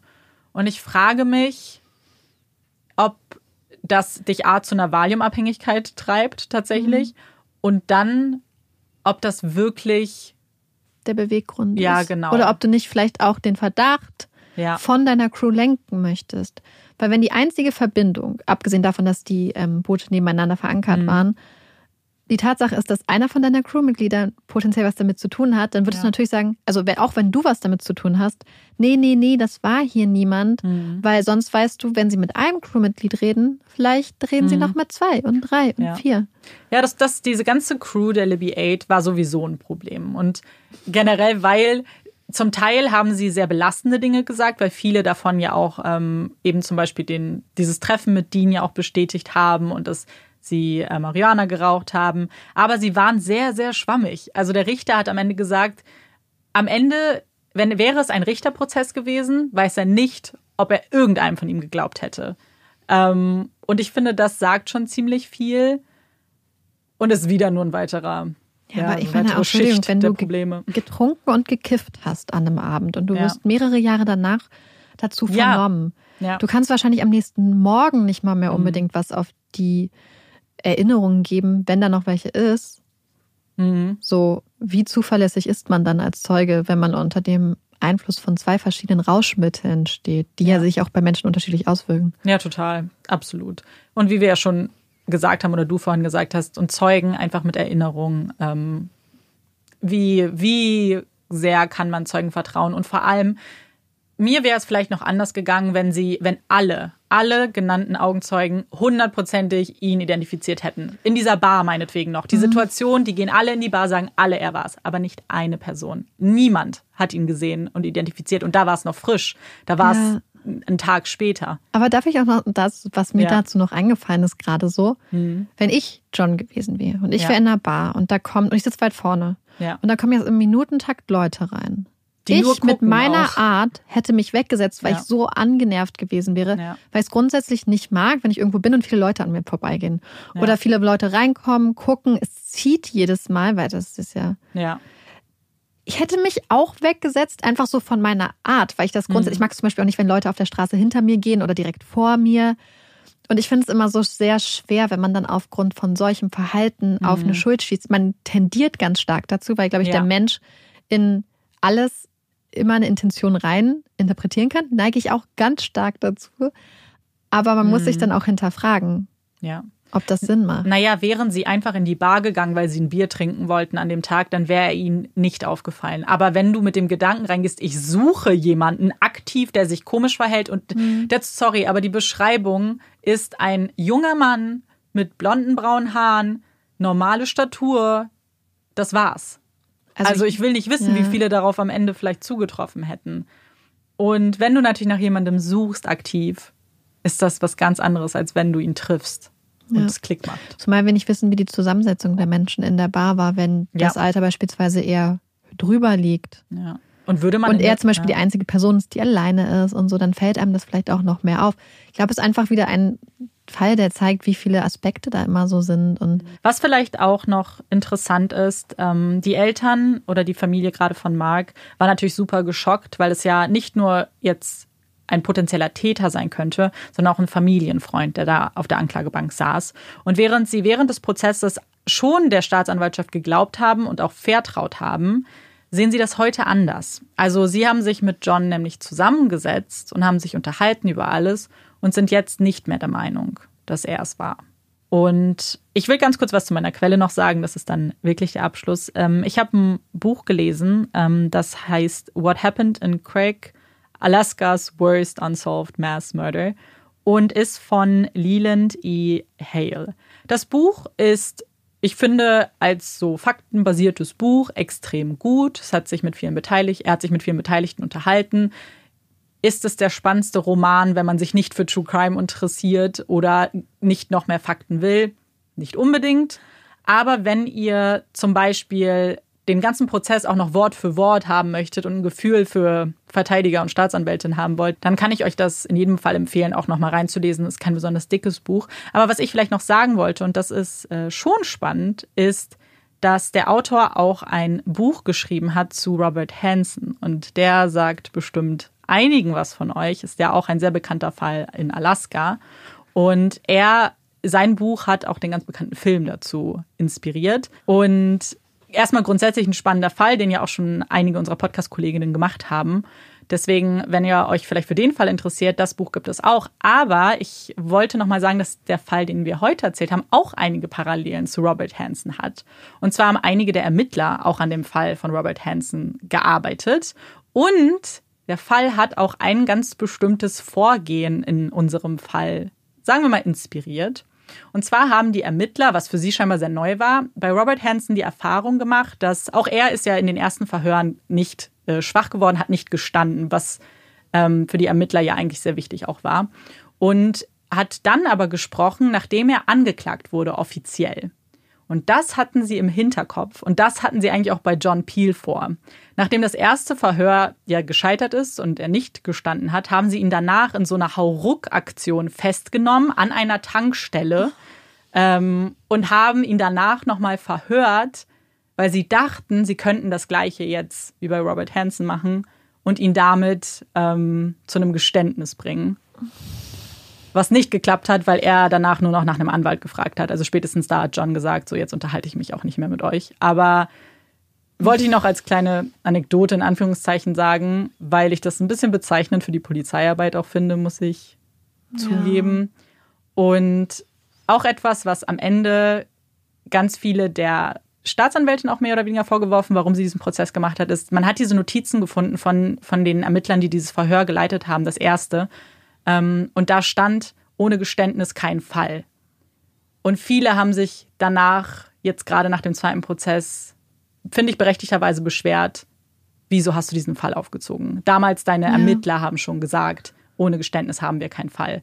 Und, Und ohne Geständnis kein Fall bedeutet eigentlich ja, kein Fall. Genau, ist kein Fall. Ja, ich hatte mich ja jetzt schon sehr lange darauf gefreut. Ich wusste ja gar nicht irgendwie, um was es geht. Ähm, vielen, vielen Dank. Und ja. Ich hoffe, ihr habt euch auch gefreut, weil ich fand es ja natürlich auch mal wieder ganz anders. Ich meine, ich darf Amanda natürlich normalerweise auch manchmal so unterbrechen. Mhm. Aber ähm, selbst so mitzuspekulieren, bevor es zum Ergebnis kommt und so, äh, hat mir sehr viel Spaß gemacht. Das freut mich. Und damit wir jetzt vielleicht ein bisschen aufatmen können, uns ein bisschen entspannen können nach dem, Marika hat es gesagt, aufregenden Fall, kommt jetzt unsere Puppy Break. Yay! Ich bin ja mal wieder mit der Puppy Break dran und nachdem wir jetzt schon zwei Puppy Breaks mit Puppies nacheinander hatten, mhm. habe ich gedacht, beziehungsweise drei dann ja sogar schon, ich mache mal wieder was anderes und ich folge unter anderem einer Seite bei Instagram, die immer ganz süße Fakten über in Anführungsstrichen auch Nutztiere ähm, mhm. postet und ich finde das immer total herzerwärmend, manchmal auch ein bisschen traurig. Und letzte Woche haben sie etwas über Lobster gepostet. Und das fand ich sehr interessant. Also Hummer. Genau, Hummer. Und bei Hummern gibt es ja eine, ein, ein bisschen kleinen Mythos, muss ich jetzt mal sagen, der mhm. für, unter anderem durch Friends entstanden ist. Und zwar ist das der Mythos, dass Lobster Leben lang oder ihr Leben lang monogam leben. Das stimmt nicht so wirklich. Eigentlich stimmt das gar nicht. Denn Lobster werden bis zu 100 Jahre alt. Das heißt, sie ah. haben ein sehr langes Leben, was natürlich dann umso romantischer wäre, wenn sie sich für ihr Leben lang dann aneinander binden würden. Aber so wirklich ist das nicht. Aber wie bei anderen Tierrassen, dass sie sich einfach nur kurz fortpflanzen gemeinsam und sich dann trennen, so ist es auch nicht, sondern Lobster leben wohl mehr oder weniger in so Lebensabschnitts, mit Lebensabschnittsgefährten, die sich ungefähr immer so zwei Wochen miteinander beschäftigen und dann geht es weiter zur nächsten Dame. Zwei Wochen nur. Ja, aber das ist ja oh. trotzdem ein längerer Zeitraum. Ja. Und manchmal laufen Lobster auch, ja, hm. Schere in Schere. Auf jeden Fall fand ich das sehr niedlich und es zeigt ja auch, wie unterschiedlich die Tierwelt ist. Wichtig, ich möchte hier nochmal darauf hinweisen, Lobster fühlen Schmerz. Oh Gott. Und Lobster gehen nicht in den Schockzustand. Das heißt, sie spüren Schmerz auch lange. Da möchte ich nochmal darauf hinweisen, weil ich weiß nicht, ich habe manchmal das Gefühl, dass es so ein, ja auch so ein Mythos gibt, dass Fische und Krustentierchen etc. So, keinen Schmerz fühlen. Ja, das war ja lange Zeit so, weshalb ich möchte gar nicht so wer, weil unsere Puppy Break soll ja eigentlich aufheitern. Das macht ja. mich aber sehr traurig. Deswegen reden wir jetzt aber darüber, dass Lobster in Freiheit und wenn sie nicht gegessen werden, bis zu 100 Jahre alt werden können. Das heißt, es sind dann ganz weise Lobster. Das ist eh viel schöner. Da. Und Hummer ja, ich wollte das nur mit euch teilen, weil ich das einfach so interessant fand, als ich das gelesen habe. Und ich habe das Gefühl, das sind einfach Tiere, die man manchmal gar nicht so sehr auf dem Schirm hat. Mhm. Aber die vielleicht doch ganz spannend sind. So ein bisschen Ja. wie die Pistolenkrebschen, nur nicht ganz so spektakulär vielleicht. Und trotzdem niedlich. Danke dir. Yay. Und diese Folge ist ja schon ein bisschen länger geworden. Ich muss auch zugeben, diesmal unerwarteterweise. Ähm, Äh, Amanda meinte so, ja, ist jetzt auch, also bei mir ist ein richtig kurzer ich war überzeugt davon, dass der kurz wird. bis gestern Nacht. Bis gestern. Nacht, als ich ihn fertig geschrieben habe. Genau. Und dann war ich schockiert, weil ich, ich nicht. Manchmal passiert es, dass man sich vielleicht um, sagen wir, 10, 20 Minuten verschätzt. Aber hier habe ich mich vollkommen Man verschätzt. hat sich, glaube ich, um eine Stunde ja, verschätzt. ich dachte, es wird eine halbe Stunde fallen. Ja. Es ging aber nicht anders. Ich habe schon sehr viel rausgelassen, muss ich wirklich sagen. Und ich konnte nicht. Ich konnte nicht noch mehr weglassen, weil ich ja unbedingt euch mit einbeziehen wollte. Das war von Anfang an mein Plan. Und ich find, hätte es unfair gefunden, euch nicht mit allen Fakten äh, in diese Entscheidung gehen zu lassen. Ja. Und weil das aber so ist, dass dieser Fall nun mal etwas Überlänge hat, machen wir heute keine Empfehlungen, sondern springen gleich zu unseren Hot Takes. Und da bin ich sehr gespannt, was Marike vorbereitet hat. Ja, also meine, äh, mein Hot Take ist sehr persönlich inspiriert dieses Mal. Kennt ihr die Kinder? Oh, das ist Olaf. Habt ihr das gehört? Mhm, ich glaube, das hat man gehört. Ja, Olaf hat auch einen Hot Take. Ja, Olaf hat auch einen Hot Take. Auf jeden Fall kennt ihr die Kinder, die auf Klassenfahrten, egal wohin, im Bus kotzen. Das war ich. Triggerwarnung ich habe kotzen. in der vierten Klasse, als wir auf Klassenfahrt gefahren sind, gekotzt. Und als ich in die sechste Klasse gekommen bin und drei Tage in einer neuen Klasse war mit Leuten, die ich alle nicht kannte, habe ich dann auch erstmal auf der Rodelfahrt in den Harz auch wieder gekotzt. Ist nicht schön, war beides in Bussen. Und ich weiß nicht, ob es daran liegt, aber mein Hottake diese Woche ist, dass ich finde, von allen Verkehrsmitteln, Fern- und Nahverkehr, sind Busse mit Abstand die schlimmsten. Ich finde Busse so schlimm. Ich fahre lieber U-Bahn, ich fahre lieber länger U-Bahn, ich mache lieber einen Umweg, um zur U-Bahn zu fahren, das, als dass ich mit dem Bus fahre. Busse sind irgendwie gefühlt super eng. Irgendwie, sie fahren noch ganz anders. Man kann sich gar nicht darauf einstellen, wenn sie dann plötzlich mal spontan anhalten müssen. Man wird hin und her geschleudert. Ich finde Busse einfach nur richtig schlimm. Fernbusse auch. Ich finde Fernbusse von all den Verkehrsmitteln, ich finde Fliegen ja nicht gut. Gar nicht gut. Ich glaube, ich finde Fernbusse noch schlimmer. Und das kann auch damit, also ich saß mal eine ganze Fernbusfahrt. Ich meine, das hätte mir auch in der Mhm. Bahn passieren können. Vielleicht nicht in der Deutschen Bahn, aber hinter jemandem, der die ganze Zeit Sonnenblumenkerne gegessen hat. Oh Gott. Auf jeden Fall hasse ich Busse. Mir wird schlecht, ich finde es zu voll, es ist. uah. Und ich habe Mhm. darüber ein längeres Gespräch mit meinem Freund gehabt. Und er meinte so, nein, U-Bahn ist viel schlimmer und dies und das. Und ich dachte schon so, warum sind wir zusammen? Wer bist du? Bis sich dann irgendwann rausgestellt hat, dass mein Freund halt schon sehr lange nicht mehr mit dem Bus in Berlin gefahren ist. Und dann dachte ich so, ja, okay, das erklärt, warum deine Meinung einfach so falsch ist. Einfach falsch, da gibt's gar einfach, nicht. Da gibt's nichts, Ja, nichts zu, äh, ja, da gibt's keine Alternative. Das ist so. Bus ist das Schlimmste. ich glaube, ich gebe dir einfach insofern recht, dass, glaube ich, Bus, was so Komfort angeht, immer etwas, ja, eher hinten mitspielt äh, und vor allem auch gerade was die Zeit angeht. Da braucht immer so Ja. viel länger ein Fernbus als ein Zug zum Beispiel. Und wenn man dann abwägt, ich bin ich persönlich, dafür ist es günstig, also das kann ja für viele ein Kriterium ganz gut für sein. die Umwelt. Genau, ist gut für die, ganz offensichtlich gut für die Umwelt. Aber ich, wenn ich abwäge, dann zahle ich lieber 20 Euro mehr und fahre mit der Deutschen Bahn und äh, skippe den Bus. Das einzige oder die einzige Ausnahme in Berlin, ich fahre auch U-Bahn, hat aber mehr auch mit der Anbindung zu tun, ist, wenn ich zum Beispiel mit einem Koffer zum Hauptbahnhof reise, fahre ich immer Bus, weil dann muss ich nicht umsteigen. Und ganz ehrlich, wer schon mal in Berlin versucht hat, mit Kinderwagen, Koffer oder vielleicht mit einem Rollstuhl umzusteigen, weiß, dass das hier überhaupt nicht geht. Das ist ganz schlimm. Berlin ist überhaupt nicht barrierefrei. Und ja. es ist etwas, woran Berlin auch arbeitet. Also geben wir denen noch ein paar Jahre, aber das geht halt gar nicht. Das ist wirklich eine Katastrophe. Ja, ist es wirklich. Also zum Teil nicht mal irgendwie Aufzüge. Die Aufzüge sind ständig kaputt. Rolltreppen gibt Oder es die nicht. Aufzüge gehen auf die Straße und dann muss man Ja, auf der Straße noch stimmt. über die Straße rüber, um dann zu, Ja. zur nächsten U-Bahn zu kommen. Ja, Wenn man nicht äh, den Weg laufen kann zum Beispiel. Und ja, ja. Also da stimme ich dir zu schlimm. 100 Prozent zu. Aber von der Fahrt alleine her, Aber deswegen würde mich super interessieren, was für euch das aller, allerschlimmste öffentliche Verkehrsmittel ist, sowohl Nahverkehr als auch Fernverkehr. Und bitte, falls da draußen noch Leute sind, die auch immer zu den Kotzkindern gehört haben, schreibt mir Ich meine, das. die tun mir halt auch mega leid, weil du kannst ja ganz offensichtlich nichts dafür. Aber ich finde es ganz schlimm, andere Menschen ähm, ja zu hören, zu riechen, wenn sich jemand übergibt. Wenn ich nur daran denke, gerade wird mir schon schlecht. Deswegen wechseln wir das Thema Ja, und ich springe zu aber meinem Hottake. Die, die Schmerzbefreiten, schreibt mal. Ja, ja, absolut. Und mein Hottake hat auch was mit einem Trauma zu tun, was wirklich Oh. ganz, ganz, ganz tiefe Narben hinterlässt. Spaß.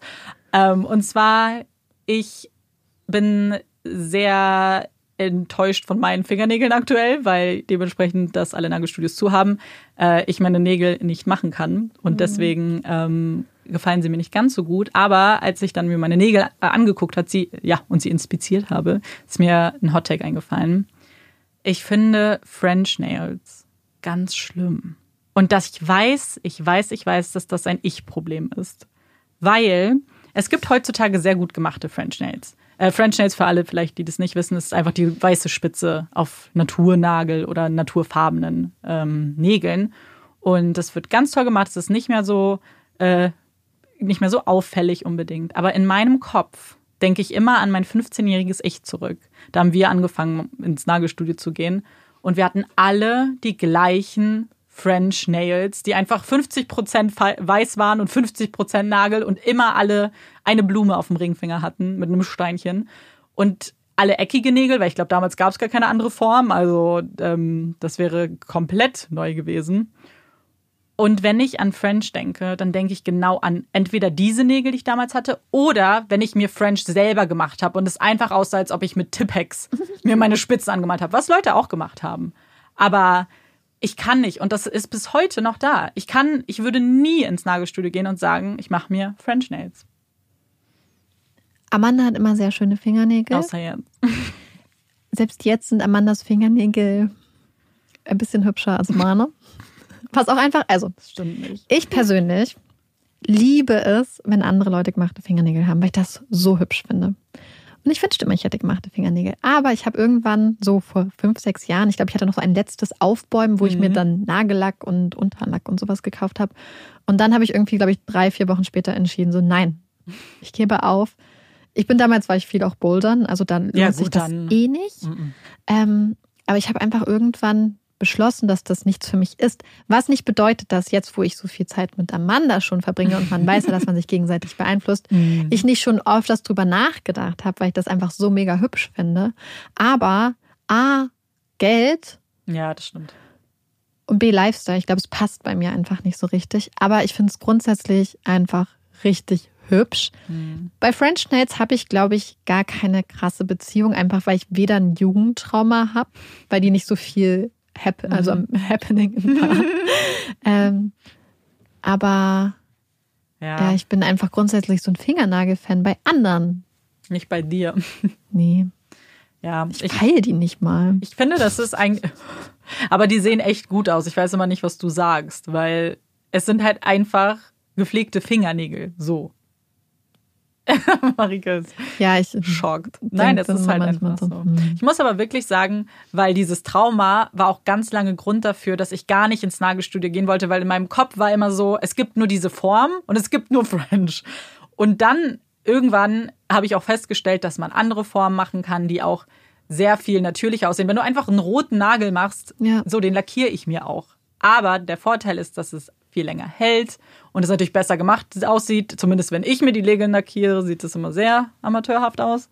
Und Ich widerspreche. das Du hast die doch die noch neuestes Mal so übergeklebt, das war mega. Ja, das war auch schlau. Das habe ich auch erst überlegt, ob das eine Ja. Lösung zumindest jetzt so lange ist, wie die Nagelstudios geschlossen sind.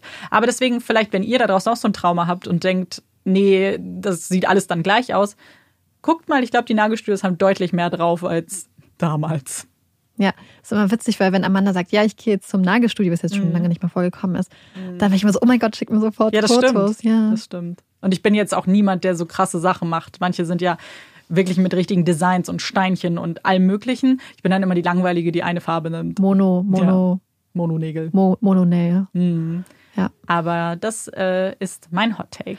Ey, ohne, also wirklich, wenn ihr richtig geile Fingernägel habt, dann zeigt uns das am Oh besten ja. in der Story. Das, Ja, das freut mich, weil ich ja einfach so auf Entzug bin, was Amandas Fingernägel Ich weiß, dass ganz viele auch angefangen haben, das jetzt selber zu machen. Echt? Und das sehe ich bei TikTok immer. Und das finde ich so beeindruckend, ähm, wenn man das dann irgendwann selber könnte. Das finde ich mega cool. Vielleicht wollen wir damit die Folge am besten beenden. Ja, Olaf liegt hier. Ich meine, ihr habt ihn jetzt immerhin einmal, glaube ich, gehört. Er lebt noch. Ähm, ja, Und wir wir haben, haben auch schon überlegt, ganz kurz, Ja. wie wir ihn in Zukunft einbinden können. Aber er chillt halt einfach. Ja. Mhm. Wir haben einfach gemerkt, dass, glaube ich, Kopfhörer auf sein Cue ist dafür. Ist genauso wie wenn ich am Schreibtisch sitze zu Hause, wenn ich Kopfhörer Ja. auf habe. Ja, wir ist möchten ihn ja auch nicht zwingen. Also das wäre Das soll ja alles ein Spaß und ein Hobby sein für ihn. für ihn eben. Er wird ja auch nicht bezahlt. Hä? Hundearbeit. Er kriegt gutes Futter und ja, das stimmt. Und Streicheleinheiten. und sehr viele Streicheinheiten. Mhm. Aber das, ich glaube, das äh, ist einfach nichts für uns, so dass wir ihn jetzt hier. Er ist halt sehr eigensinnig. Ja, total. Und das darf er ja auch bleiben. Genau. Aber er grüßt euch ganz lieb. Genau, und ihr habt ihn ja heute gehört. Das ist äh, schon mal gut. Gut gesehen. Und wir hoffen, die Folge hat euch gefallen. Wir sind gespannt auf eure Nachrichten, wie immer. Und würden uns natürlich freuen, wenn ihr uns auch beim nächsten Mal zuhört. Ich bin Amanda Ich bin Marike. und das ist Puppies in Crime. Tschüss.